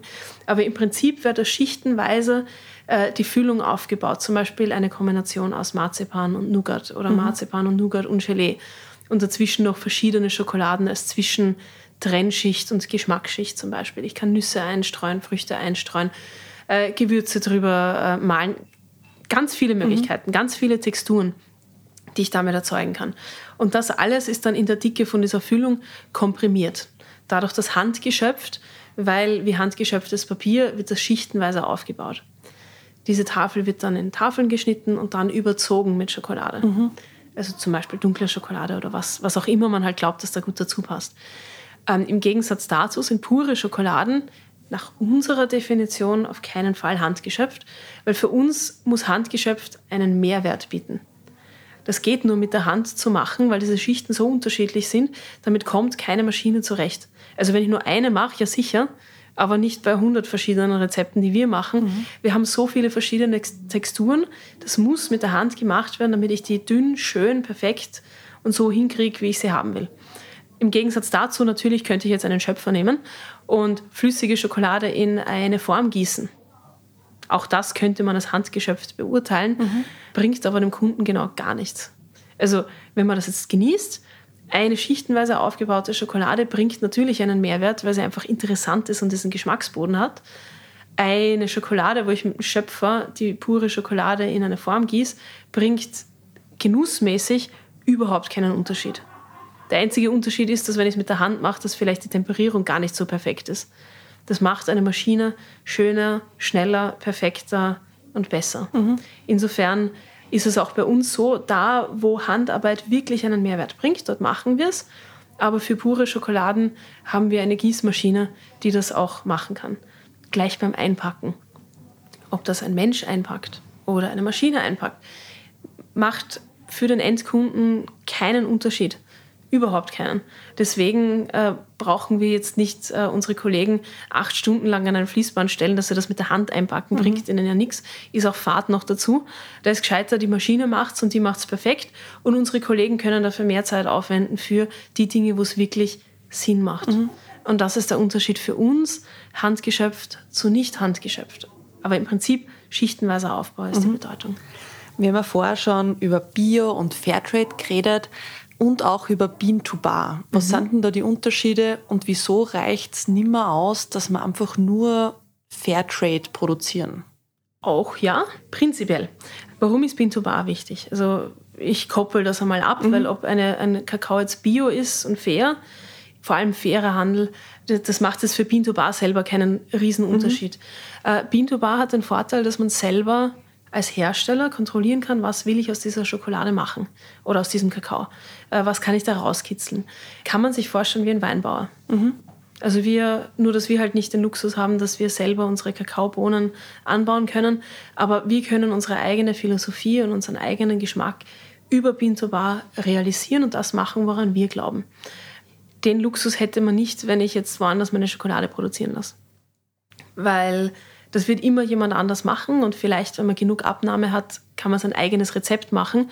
Bei uns, wir machen mittlerweile 70 verschiedene Grundschokoladen. Mhm. Keine andere Schokoproduktion auf diesem Planeten macht mehr als wir. Und wir haben durch Bean to Bar die Möglichkeit zu sagen, okay, für diese Schokolade passt ein Kakao aus Madagaskar besser. Mhm. Oder wir wollen eine weiße Kokosschokolade machen. Oder wir machen eine Schokolade aus gefriergetrockneten Himbeeren. Oder eine Milchschokolade aus dunkel gerösteten Kakaobohnen, weil das mit dem Karamellmilchpulver besser zusammenpasst. Diese Möglichkeiten hat niemand, weil wir können kleine Mengen machen. Wir können auch Nougat machen. Äh, Kübiskern-Nougat zum Beispiel. Mhm. Wir können 200 Kilo machen und verbrauchen das oder wir können viereinhalb Tonnen machen und verbrauchen das auch.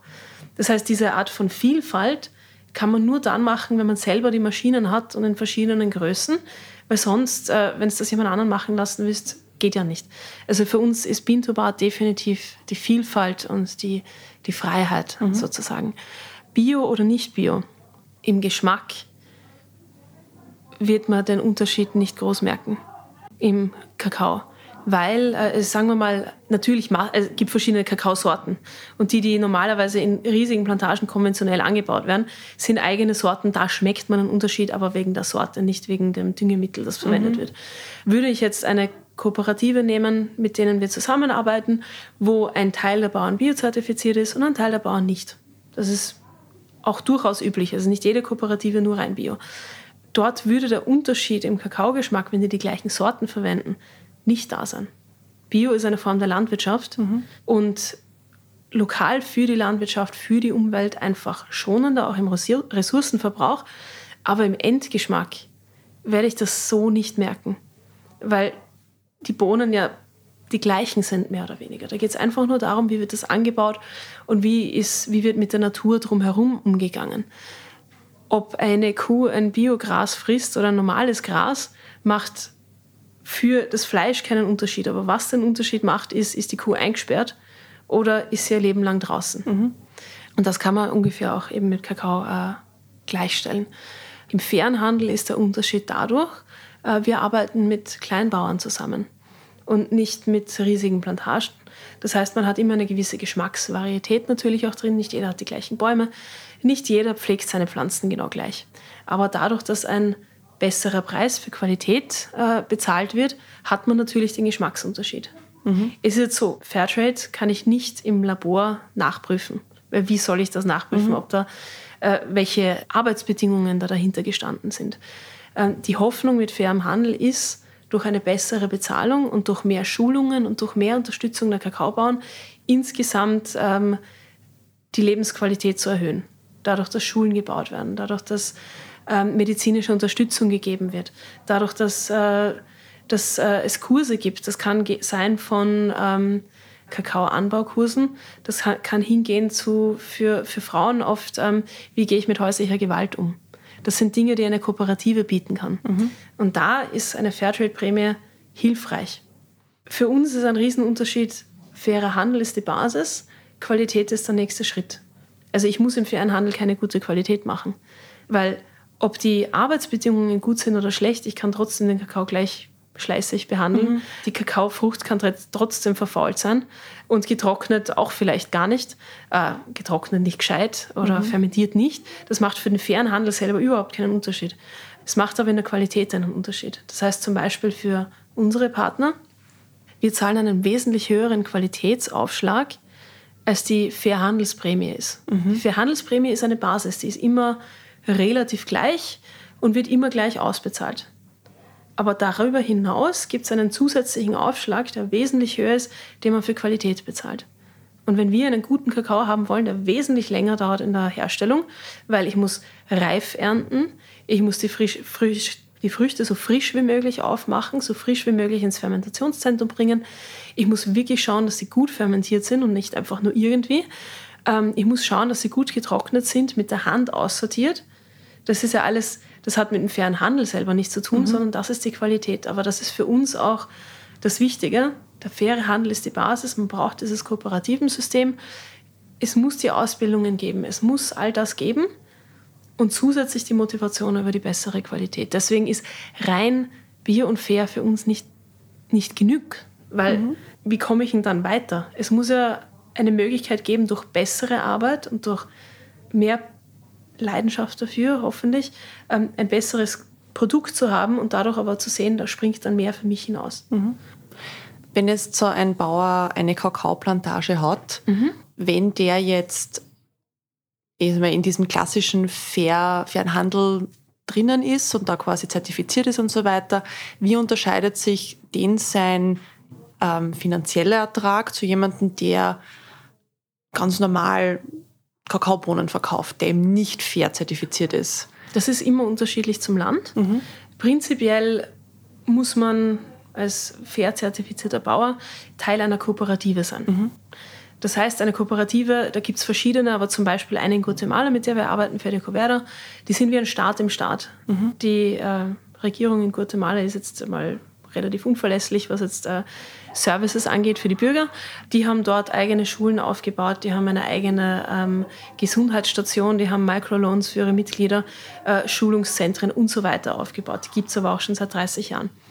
Das, da hilft es einem Bauern, wenn man mal Mitglied zu einer, einer Kooperative ist. Mhm. Wenn ich jetzt einfach nur irgendjemand bin, der halt ein paar Kakaobäume hat, sagen wir mal, oder halt einen Hektar oder eineinhalb und ich verkaufe das einfach so am lokalen Markt, dann sind die Preise für den lokalen Markt ist halt das abhängig, was ich verkaufen kann. Aber ich kann jetzt keinen Qualitätsaufschlag machen, weil ich selber nicht einmal genug Kakao habe, um wirklich eine Qualität zu machen. Also mhm. da muss man wirklich eine große Plantage haben.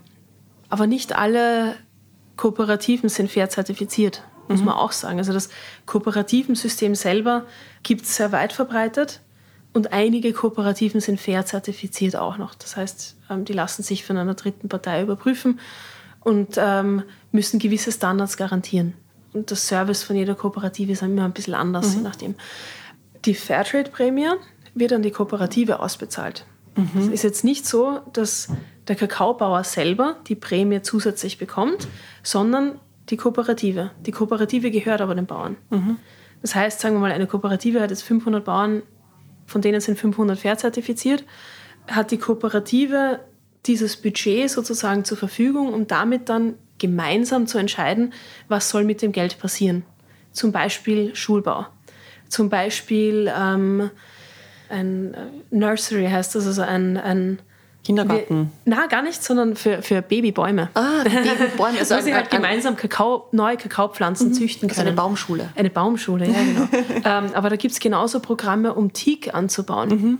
Teak äh, bringt einem heute nichts, aber wenn man den Baum 30 Jahre stehen lässt, dann ist es eine Investition für die Kinder sozusagen. Mhm. Es kann alles Mögliche sein, was mit dieser Prämie passiert. Es muss für die Kooperative durch die Kooperative entschieden werden. Ich kann mhm. jetzt nicht als einzelner Bauer hingehen und sagen, okay, ist das alles wurscht, was ihr macht, ich möchte meine Prämie haben. Mhm. Das geht nicht. Also okay. es ist wirklich ein, ein, ein gemeinschaftliches System und nur so kann es funktionieren. Das heißt, grundsätzlich verdienen die Bauern gleich viel, die in der Kooperative mit fair, fairen Handel haben einfach diese Benefits durch die Community. Genau. Was anderes ist natürlich die Bio-Zertifizierung. Mhm. Weil Bio-Kakao ist die Prämie. Das heißt, ähm, wenn ich Biobauer bin, Unternehmen ist ein Bauer, der nicht Bio ist, kriege ich mehr Geld von der Kooperative für meinen Kakao, mhm. weil mein Kakao ist biozertifiziert. Mhm. Was das ist da der Faktor? Anderes. Ist das Faktor 5 oder ist das der doppelte? Nein, nein, nein. Das ist ähm, Damit pro, Tonne, pro Tonne würde ich sagen, auf Kakaobauer-Level. Ja? Mhm. Also die meisten Kooperativen kaufen wir vom Kakaobauern sozusagen den nassen Kakao. Da ist mhm. noch keine Fermentation, keine Trocknung und so weiter drinnen. Auf die Tonne gesehen das ist schwer umzurechnen, weil das ist nasser Kakao versus ähm, trockener Kakao, mhm. der gar kein Gewicht mehr hat, mhm. mehr oder weniger. Ich würde sagen, dass es einem Bauern um die 30 Dollar mehr bringt oder mhm. 50 Dollar, was aber natürlich auch schon wieder viel ist. Kakaopreise allerdings jetzt für Trockenkakao, also fertigen Kakao, mhm. ist im Bio- und Fair-Bereich, also das Mindeste ist, glaube ich, der absolute Mindestpreis, den eh keiner mehr zahlt, weil viel zu billig, ist bei 2200 US-Dollar pro Tonne. Mhm. Ähm, oder 2400, sowas in die Richtung. Die meisten Kakaos sind 4000 bis 12.000 mhm. US-Dollar. Die Fairtrade-Prämie ist immer fix, die Bio-Prämie für die Kooperative, also was sie halt ihren Bauern zahlt, ist auch immer relativ fix. Mhm. Also sagen, okay, Basiskakao und dann zahlen wir dir um das mehr, weil er biozertifiziert mhm. ist. Was einen Riesenunterschied macht, ist die Qualität. Das heißt, wenn man Qualitätsbauer ist sozusagen, dann kann der Kakao natürlich besser verkauft werden mhm. oder zu höheren Preisen. Und das spürt der Bauer natürlich auch, weil sein Kakao wird einfach zu besseren Preisen mhm. eingekauft. Wenn ich jetzt als Kakaobauer sage, okay, ist mir alles wurscht, ich will einfach nur meinen Kakao da verkaufen, dann ist das sowas wie die B- oder C-Qualität, wie bei Äpfeln mehr oder weniger. Kaffee. Äh, oder Kaffee. Da kriege ich halt weniger Geld dafür, mhm. aber gleichzeitig habe ich auch weniger Aufwand. Mhm. Weil dann habe ich halt schimmelige Kakaobohnen drinnen oder sonst was. Mhm. Ähm, nicht schrecken, das wird dann zu anderen Dingen weiterverarbeitet. Jetzt nicht mehr zum Kakao oder Schokolade, weil ähm, es gibt natürlich äh, Tests im Kakao, wo man sehr wohl herausfinden kann, wie die hygienische Qualität vom Kakao mhm. ist. Das machen wir zum Beispiel. Mhm. Aber bei uns auf unserem Qualitätslevel gibt es zum Beispiel keinen Schimmel. Mhm. Aber ich habe schon Kakaobauern gesehen, die haben einen Sack schimmelige Kakaobohnen. Also die waren wirklich mit Fruchtfleisch irgendwo in der Plantage vergessen. Die sind ja richtig schlatzig. Das ist dann wie, hat ausgeschaut wie ein Tempeh. Ach, so schön mhm. verschimmelt war das. Mhm. Und ich habe gesagt, na, wir verkaufen das noch weiter. Da wird irgendein, für irgendwas wird das verwendet. Also nicht mehr zum Essen, aber das kannst du immer noch verkaufen. Mhm. Also es geht, jede Art von Qualität kann man weiterverkaufen. Mhm. Und da ist auch der große Unterschied generell Fairtrade-System zu dem, was wir machen. Generell Fairtrade-System hat, hat den Anspruch, möglichst vielen Leuten gleichzeitig einen größeren Markt zu bieten und sozusagen zu helfen. Das heißt aber auch, dass für jede einzelne Person ist der Aufschlag nicht sehr hoch. Also das kann man vergleichen mit, wenn man die Fairtrade-Prämie runterrechnet auf jeden einzelnen Bauern, wenn der das Geld die, auf die Kralle haben möchte sozusagen, ist das nicht zu viel, aber gleichzeitig die Kooperative selbst hat ein gewisses Budget dadurch zur Verfügung, um positive Dinge zu machen, die zum Beispiel für die Kinder eine Ausbildung mhm. bieten. Muss natürlich auch, äh, ist ein sehr positiver ähm, Aspekt. Bei uns ist es so, wir können nie mit einer ganzen Kooperative zusammenarbeiten. Mhm. Kein einziger unserer Kooperative ist ein Alleinlieferant nur für uns. Weil zum Beispiel, wenn eine Kooperative mit 1000 Familien zusammenarbeitet, wir kaufen aber nur 10 Tonnen Kakao, kann man sich vorstellen, äh, das, was wir an Qualitätsaufschlag zahlen, ist nicht etwas, das an alle 1000 Familien geht. Mhm. Das ist der Kakao, den wir einkaufen, der zu höheren Preisen innerhalb der Kooperative von ein paar Bauern eingekauft wird. Weil die haben wir dann die Qualität geliefert mhm. sozusagen. Und dadurch, dass wir mehr zahlen, wird denen auch mehr bezahlt, weil sie ja die Arbeit mit der Qualität mhm. haben. Also wir sind stark fokussiert, aber wir können nie eine Gesamtkooperative sozusagen ähm, abdecken. Mhm. Ist auch unrealistisch. Also wir können einige tolle Projekte innerhalb einer Kooperative unterstützen und so ein gutes Beispiel liefern für die anderen. Mhm. Ein Riesen, eine riesen Herausforderung für die gesamte nachhaltige Schokoladeindustrie Bean to Bar Craft, äh, jeder, der halt jetzt ähm, was Spezielleres macht, sozusagen ist. Früher hast du kaum einen richtigen Kakao gefunden, bio- und fair zertifiziert und dann noch Qualität. Mittlerweile, das Zeitalter von Smartphones und von ähm, Empfang und so weiter, hat sich schon niedergeschlagen, dass die Leute eine viel bessere, ein viel besseres Qualitätsbewusstsein haben und auch viel leichter Zugang zu Schulungen. Also selbst wenn ich irgendwo wohne und sagen wir mal Empfang habe und ein Smartphone, was recht weit verbreitet ist, kann ich über Videos einfach auch lernen, wie kann ich es besser machen. Mhm. Oder ich kann als Kooperative jetzt sagen, okay, wir wollen auch einen Qualitätsmarkt. Es gibt aber nicht genug Schoko Schokohersteller auf diesem Planeten, die das Angebot aufnehmen können. Also momentan gibt es ein viel größeres Angebot am Markt zu dieser hochqualitativen Kakao, als es Schokohersteller gibt, die das auch weiterverarbeiten. Mhm. Das heißt, äh, da müssen wir als nachhaltige Schokoindustrie natürlich auch daran arbeiten, dass wir schauen, dass unser Marktsegment größer wird. Wenn man sich anschaut, dass ein Prozent vom äh, Gesamtschokomarkt in Österreich fair zertifiziert ist, merkt man schon, okay, es, mhm. da gibt es noch viel zu tun. Das ist genauso bei den Konsumenten natürlich eine Herausforderung. Ich darf mich nicht darüber beschweren, wenn ich das, das alles so böse ist, aber gleichzeitig kaufe ich aber selber nicht ein. Ich, viele Schokounternehmen, selbst ein ganz großer, mhm. ähm, ich meine, deren Ausrede ist ja, wir können das am Markt nicht verkaufen. Wäre die Nachfrage dazu da, natürlich würden die dann mehr bezahlen können. Es ist aber genauso eine feige Ausrede zu sagen, ja, der Kunde kauft es nicht, weil ich muss es ja als Produzent, also unsere Aufgabe, so weitergeben und so ähm, rüberbringen und so erklären können, dass ein Konsument sagt, okay, das will ich kaufen, weil mhm. ihm vertraue ich. Es ist unfair von einem Endkonsumenten zu erwarten, dass sie alles wissen, was in der Kette mhm. davor ja. passiert. Aber da ist noch sehr viel zu tun, weil mit so einem geringen Marktanteil kann man nicht mehr Kakao einkaufen. Mhm. Also wir können jetzt auch nicht sagen, wir kaufen das Doppelte ein und was machen wir dann mit der Schokolade? Wir müssen uns zuerst überlegen, okay, wie, wie können wir so weit ausbauen? Wie können mhm. andere Schokounternehmen so weit ausbauen, dass sie immer mehr von diesem Kakao einkaufen können? Findest du, dass man das mit seinem Gewissen vereinbaren kann, wenn man unter Anführungsstrichen normale Schokolade kauft und nicht faire Bio-Schokolade, die aus diesen Kooperativen kommt, wo man wirklich weiß, dass das Geld auch ankommt und einen Impact mhm. hat? Puh, das muss man sich mit sich selbst ausmachen. Mhm. Ich glaube, es ist allerdings wichtig, ähm, also für unser Schokohersteller eine Schokolade zu bieten, die vor allem gut schmeckt es bringt mir gar nichts, wenn ich den Leuten ein schlechtes Gewissen mache und sage, du böser du, mhm. du kaufst nicht Bio und Fair und deswegen Kinderarbeit und sowieso. Mhm.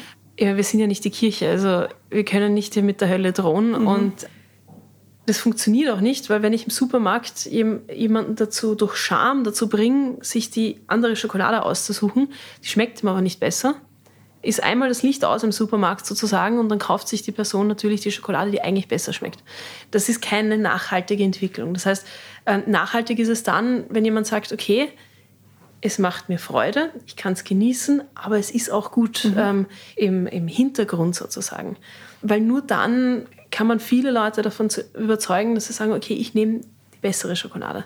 eine mhm. bessere, aber halt mit dem Hintergrund, von dem ich überzeugt sein kann. Mhm. Weil sonst hat man das Gefühl, man muss auf irgendwas verzichten und nachher äh, wird man bei jeder Kleinigkeit, bei einer Geschmacksänderung, bei jedem Skandal sagen, ah, nein, das Bio, das ist ja nichts. Mhm. Oder Fairtrade, das sind ja alles nur Lügner. Mhm. Es gibt genug Skandale, aber es ist immer noch besser als nichts. Insofern, man soll das machen, was einem Freude macht. Wenn man sich die Arbeit antut und sich den Hintergrund anschaut, dann wird einem irgendwann normale Schokolade, irgendein No-Name, ist ja wurscht, keine Freude mehr bereiten und keinen Genuss. Weil mhm. wenn ich mir irgendwann einmal überlege, okay, ähm, wie ist es denn den Bauern tatsächlich gegangen? Der verdient ja dabei gar nichts, was ich da konsumiere. Irgendwann stirbt die Freude dran. Mhm. Also auch ich kann ganz normale Schokolade essen, also da passiert mir nichts dabei, aber ich genieße es nicht. Also mhm. ich würde es aus Höflichkeit essen, aber ich werde nicht, ähm, äh, ich werde jetzt nicht herumgehen und sagen, oh, puh, das esse ich jetzt. Ja, es gibt immer noch Leute, die mir einen Schoko-Osterhasen schenken ähm, oder einen Schoko-Nikolaus. Mhm. Aber zum Beispiel das, äh, ich, damit fange ich nichts an, weil ich einfach, ich kann es nicht genießen, weil ich oft genug den Hintergrund gesehen habe, was da passieren kann. Aber das ist genauso wie beim Fleisch. Ich meine, wer sich einmal überlegt, wie es so einem Massenschwein geht und wie das aufwächst und wie das stirbt, wer dann noch einfach so ein Schnitzel essen gehen kann, irgendwo um kein Geld, der. Da reden wir von ganz anderen da Problemen. Da reden wir von was anderem, mhm. ja, genau. Aber jetzt kommen wir wieder zurück. Jetzt haben wir einen großen Exkurs gemacht. Mir war das einfach auch wichtig, das Thema Nachhaltigkeit. Und da kann man noch Stunden drüber reden. Und da gibt es einfach noch, da gibt's einfach noch so viel mehr. Kommen wir jetzt wieder zurück zu euch als, als, als Familie und auch an, was da in Riegersburg passiert. Das habe ich da ein paar Fragen vorbereitet für eine schnelle Fragenrunde, weil so Zahlen und so Sachen sind ja immer wieder spannend. Cool. Wie viel Tafeln oder Kilo an Schokoladen stellt ihr jedes Jahr überhaupt her? Ha, der Bereich, also Schokotafeln als Zahl, das macht überhaupt gar keinen Sinn, ähm, weil wir so viele verschiedene Produkte mhm. haben. Aber es sind insgesamt an die 750 Tonnen. Mhm. Was Kleines. Also das hört sich noch viel an. Ich, bei solchen Zahlen muss ich immer ein bisschen vorsichtig sein, weil es hört sich noch so viel an. Mhm. Ist auch viel. Aber man muss bedenken, wie viele verschiedene Produkte wir haben. Mhm. Und dann teilt sich natürlich auf. Wir ja. machen Dinge, da haben wir 1000 Tafeln im Jahr. Mhm. Wir machen andere, da haben wir 100.000 Tafeln im Jahr. Es ist bunt gemischt. Mhm. Wie viel Kilo Kakao habt ihr im Jahr, die ihr verarbeitet? Das kommt auch aufs Jahr drauf an, aber um die 250 Tonnen circa. Wahnsinn. Also der Unterschied zu, warum haben wir dann so viel mehr Schokolade, mhm. ist, äh, das ist ja nur der Kakao. Da kommt aber noch Zucker dazu, Milchpulver. Und alles andere, die ganzen auch, Kürbiskerne. Ja, die Nüsse. Wir haben weiße Schokolade, mhm. die besteht aus Kakaobutter. Da ist von den Kakaobohnen nicht wirklich was mhm. drinnen. Insofern, so kommen wir auf dieses, oder Milchschokolade natürlich, da brauchst nicht so viel Kakao. Da ist dementsprechend mehr Zucker und Milch drinnen. Mhm. Dadurch kommen wir von einer gewissen Anzahl Kakao auf eine gewisse Anzahl Gesamtschokolade. Mhm. Wie viele Sorten gibt es mittlerweile? Mehr als 500. Wahnsinn. Also man kann jeden Tag eine Schoko essen und sonntags zwei und ist am Ende vom Jahr immer noch nicht fertig. Wir haben schon gesagt, wie viel Kakao, nein, nicht ganz, wie viel Kakaobohnen braucht man für eine Zottertafel? Also eine Kakaofrucht mit ca. 50 Kakaobohnen. Mhm. Also eine Kakaobohne, eine fertige, hat ca. einen Gramm pro mhm. Bohne. Wenn ich dann 50 Gramm Kakaobohnen habe und sage, okay, 80 Prozent davon werden zur Kakaomasse und dann kommt noch Zucker und so dazu, 50 Bohnen für eine mhm. Schokoladetafel von ca. 60 Prozent Kakaoanteil. Ihr macht ja jetzt nicht nur diese 0815 Schokoladen, ihr macht ja eher alles außer 0815 Schokolade. Äh, da gibt es ja Tafeln mit Käse, Walnuss und Traube. Was ist so in der, im Rückblick das Außergewöhnlichste oder das Ungewöhnlichste an Kreationen, die ihr da schon fabriziert habt? Würde ich einen Besuch im, im, in unserem Ideenfriedhof vorschlagen. Wir haben mehrere interessante Schokoladen, also vielleicht darf ich zwei oder drei rausstreichen ja, als Beispiel. Es gab bei uns einmal die rosa Kokos mit Fischgummi. Also rosa Kokosschokolade, also Himbeer-Kokosschokolade mhm. mit einem Forellen-Marshmallow.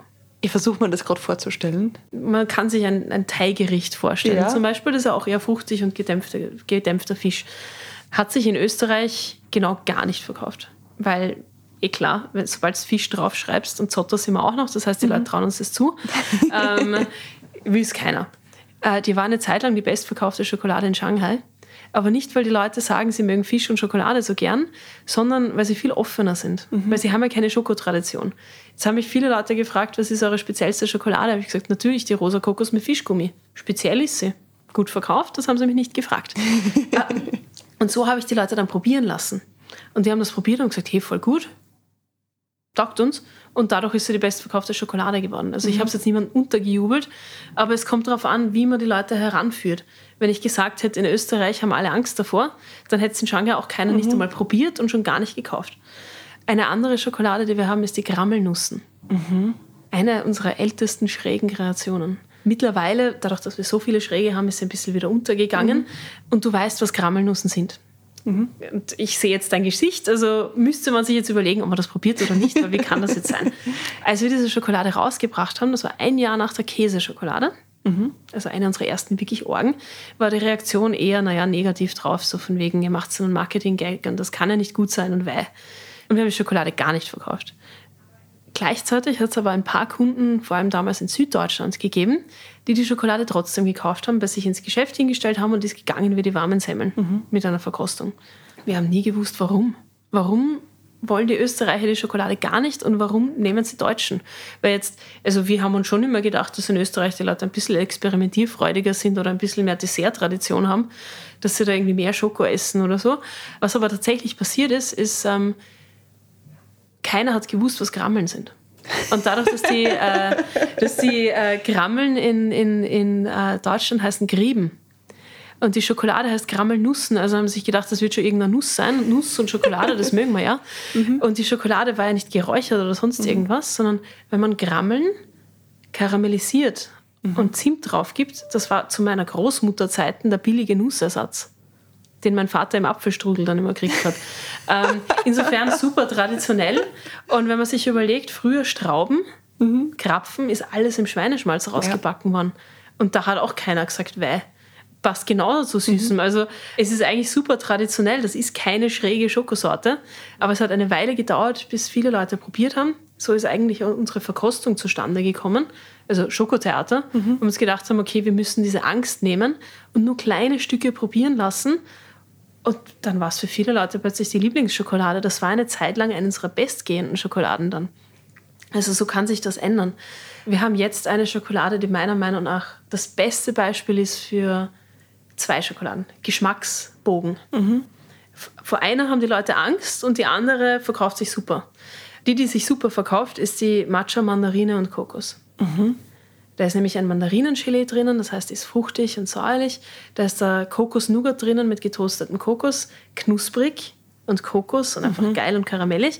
Und Matcha ist dann drinnen so wie so eine leichte Bitterkeit, aber auch gleichzeitig ähm, was total cremiges. Und diese Schokolade zu essen, dann schmilzt nachher außen noch die dunkle Schokolade, ist einfach so ein Feuerwerk. Und die ist leider viel zu schnell weg. Die zweite Schokolade ist die Algenkaramell und Ananas. Jetzt, wenn ich Algenkaramell sage, denken viele Leute gleich an Sushi. Aber es gibt spezielle Algen, die werden einfach karamellisiert. Mhm. Also Dulce-Algen sind das, das ist eine Braunalge. Karamellisiert, in, also zuerst in Zuckerwasser eingelegt, dann karamellisiert und in Karamell-Nougat eingearbeitet. Und dann hat man noch eine Ananas-Ganache. Mhm. Was jetzt passiert, wenn ich diese Schokolade esse, dann schmecke ich zuerst einmal die Ananas und dann die Karamell, äh, den Karamell-Nougat.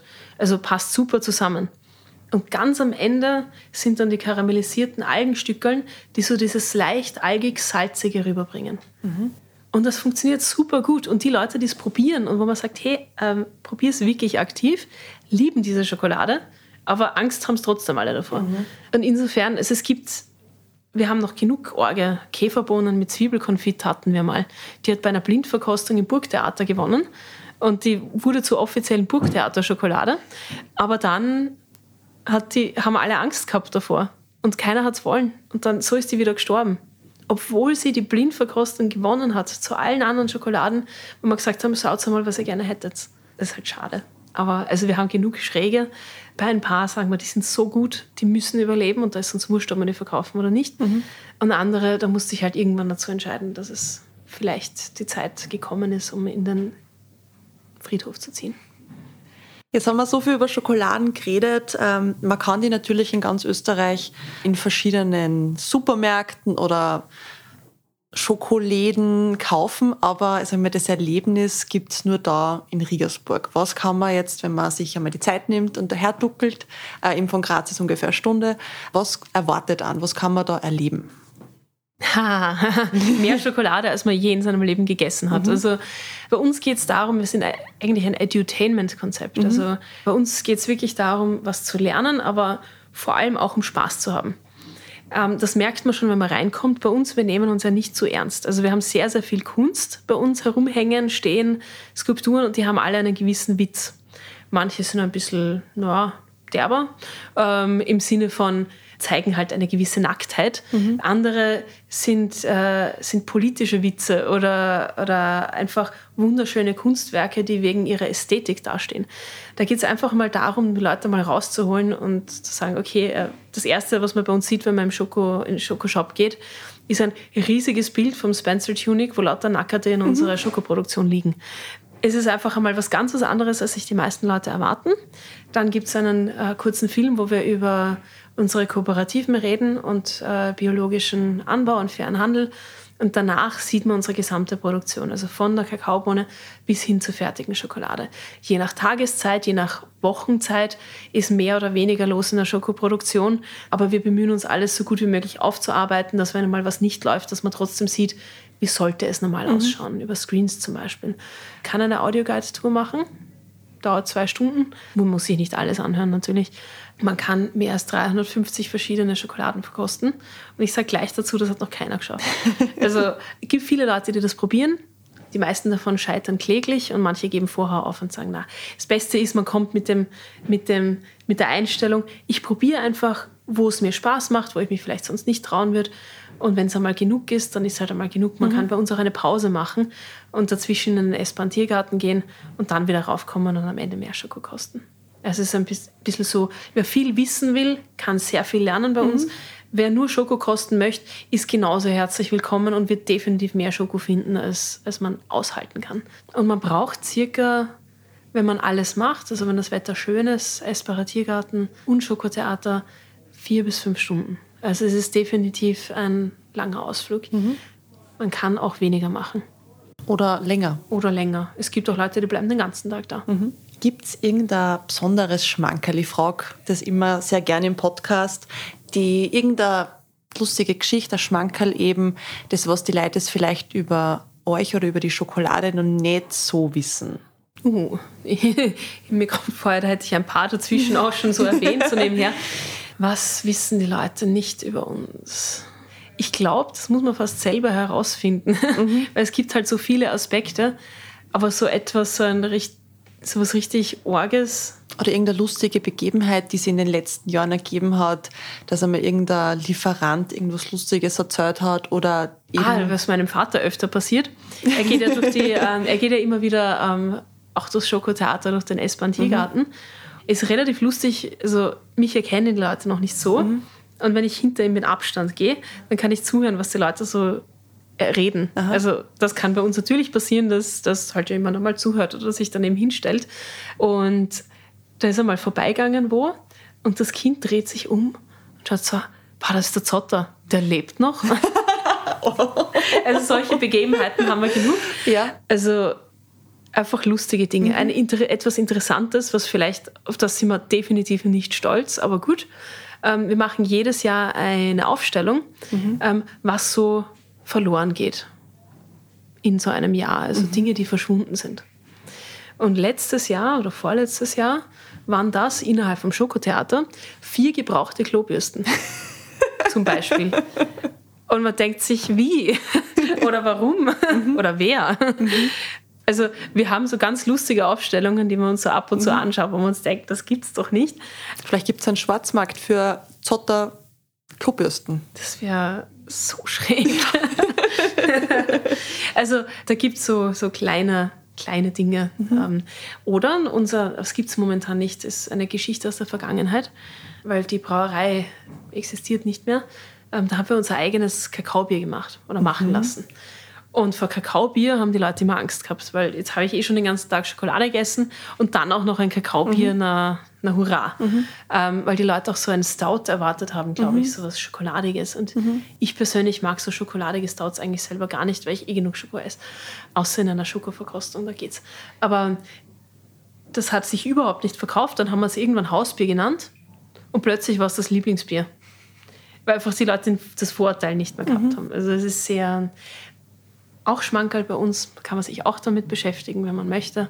Unsere Verpackungen mhm. sind alle miteinander Kunstwerke, die von einer Person gemacht werden, nämlich dem besten Freund meines Vaters, der Andreas. Der macht seit Anfang an für uns. Das ist immer der gleiche. Zeichen, immer der gleiche. Ja? Wahnsinn. Und der ist einfach so, der ist genauso flexibel und, und so verrückt wie wir. Mhm. Nur wir machen halt die Schokolade und er macht die Verpackung man kann sich einen Spaß machen, sich genauer anzuschauen, was auf diesen Verpackungen tatsächlich dargestellt wird. Mhm. Sie sind leider oft natürlich klein, also klein, aber halt Schokoladentafelgröße. Und würde man das Ding auf zwei Meter aufblasen, dann siehst du natürlich alle Details noch viel, viel besser. Aber man kann sich einen Spaß drauf machen, einmal zu schauen, was die wirklich darstellen. Wir haben zum Beispiel eine, ich sage jetzt nicht welche, die stellt eine riesige Orgie dar. eine Kleintierorgie. Und ich weiß nicht, wie viele Leute, die sowas normalerweise nie auch normal angreifen mhm. würden, haben sich diese Schokotafel schon gekauft und sie genossen. Aber solche Dinge, das muss man für sich selber mhm. rausfinden. Also, also dann, wenn die Leute da in den Shop kommen, können sie mal durchschauen, ob sie diese Tafel entdecken. Genau, ja, aber das kann mit jeder anderen Tafel machen. Mhm. Es ist nicht so, dass überall Nackerte drauf sind, aber sie haben alle irgendwie eine gewisse Hintergrundgeschichte. Mhm. Und das ist vielleicht etwas, was man sich nicht erwartet. Schlussfrage. Jetzt haben wir knapp eineinhalb Stunden oh, geredet. es tut mir leid. Na, du, nehmen wir uns gern die Zeit dafür und ich weiß auch, dass sie die Hörer, Hörer und Hörerinnen die Zeit nehmen für Themen, die einfach in die Tiefe gehen und die einfach mehr Zeit brauchen. Ja. Zwei Fragen. Was ist deine persönliche Lieblingsschokolade? Und wie viele Tafeln Schokolade isst du durchschnittlich am Tag? okay, ähm, Lieblingsschokolade ist für mich sehr, sehr, sehr, sehr schwierig, weil ich Deine aktuelle Lieblingsschokolade? viele Schokoladen und das ist für mich immer ein Stimmungs. Mhm. So wie man in der Früh vielleicht einen Schwarztee trinkt und genau. auf Nacht vielleicht eher was, was Leichteres. Genau, und für mhm. mich ist halt, ob es jetzt regnet oder früh ist oder spät mhm. oder was auch immer, welches Energielevel ich gerade habe. Momentan würde ich wahrscheinlich runtergehen in den, also zu unseren Verkostungsstationen, mal durchschauen, meistens so, was habe ich schon lange nicht mehr probiert, aber man hat es vielleicht eh gemerkt, momentan finde ich zum Beispiel eben die Eigenkaramell und Ananas mhm. und diese Mandarine Matcha Kokos einfach geil. Mhm. Und die esse ich gerade gern. Aber gleichzeitig bin ich jetzt beim Raufgehen vor dem Podcast. Wir haben immer so eine, so eine Kiste, wo so Abschnitte drinnen sind. Mhm. Und das ist für mich immer spannend, weil da sieht man ohne Verpackung ja nicht, was das genau ist. Da steht ja nicht drauf. Das sind irgendwelche Sachen. Und ich mache mir immer einen Sport draus. Ähm, ich nehme irgendein Stück und dann schaue ich es mir mal an und ich muss erkennen, was es ist. Mhm und das ist aus allen, also handgeschöpft sind ja nur 100 verschiedene, aber trotzdem, dass man wirklich weiß, okay, was esse ich da. Mhm. Und dann habe ich jetzt gerade wieder die weiße Nougat mit roten Nüssen probiert, die ich wahrscheinlich schon seit guten ja, zehn Monaten nicht mehr probiert habe, weil einfach so viele verschiedene Sachen sind. Und die ist auch sehr geil. Also auf die hätte ich jetzt schon noch mehr mhm. Lust. Mhm. Es ist leider so ein bisschen so, wonach, äh, wonach es am Gust einem gerade, mhm. genau. Die zweite Frage habe ich jetzt vergessen. Ah ja, Schokoladekonsum. Mhm. Manchmal sind es bei mir am Tag zweieinhalb Tafeln, so in die mhm. Richtung, also durchschnittlich. Manchmal ist es eine Tafel, aber nie die gleiche. Also ich mhm. esse immer nur so kleine Stücke über den ganzen Tag. Sehr selten ist es gar nichts. Als Kind durfte ich offiziell eine Tafel Schokolade am Tag essen und das habe ich euch sehr gut eingehalten. Also offiziell, ähm, weil der Michi und ich, wir durften immer eine Tafel essen. Und dann haben wir natürlich am Anfang eine Tafel vom Papa gegessen und dann eine Tafel vor der Mama und eine Tafel vor der Oma. Und weil Erwachsene doch nicht so blöd sind, haben sie es irgendwann natürlich rausgefunden, aber weil wir natürlich viel gescheiter waren, haben wir dann unser Geheimversteck immer gehabt. Also da waren, haben wir nicht so groß, da haben wir so Wegen gehabt, wo die Schokolade mhm. halt ähm, kristallisiert hat und da haben wir uns immer dann so ab und zu, damit es nicht auffällt, so ein Stück immer weggenommen. Mhm. Und dann hatten wir so unser geheimes Fach. Mhm. Und dort haben wir dann natürlich drei Tafeln am Tag gegessen. Aber wie man das auch als Kind macht. Wie man das, wenn man kann, ja. Hat aber keinen Schaden genommen. In China habe ich für eineinhalb Jahre untertags nur Schokolade gegessen. Also kein, kein Frühstück und kein Mittagessen. Für mhm. mich war es einfach jeden Tag nur Schokolade. Und am Abend bin ich halt dann Abendessen gegangen, habe was mit Freunden gemacht aber ähm, untertags nur Schoko. Und ich habe keinen Haarausfall bekommen. Ich habe nicht irgendwie, also diese ganzen Dinge, die, die, du halt so erzählst von zu viel Schokolade, mhm. Akne, keine Ahnung, gar nichts. Kommt auf eine ausgewogene Ernährung mhm. an. Die war nicht ausgewogen, die Ernährung, aber ich habe zumindest viele verschiedene Schokos gegessen. Mhm. Liebe Julia, vielen herzlichen Dank für deine Zeit. Danke dir. Ich werde jetzt eine Runde spazieren gehen und ein bisschen schauen, was ich noch so alles entdecke, was ich noch nicht kenne und ein paar Fotos machen und das Ganze auch auf Instagram zum Beispiel zu teilen. Vielen Dank und ähm, ich hoffe, wir sehen uns bald wieder mal. Auf jeden Fall. Danke, danke dir für die ganze Zeit und die Geduld und das Interesse und die coolen Fragen. Und danke fürs Zuhören.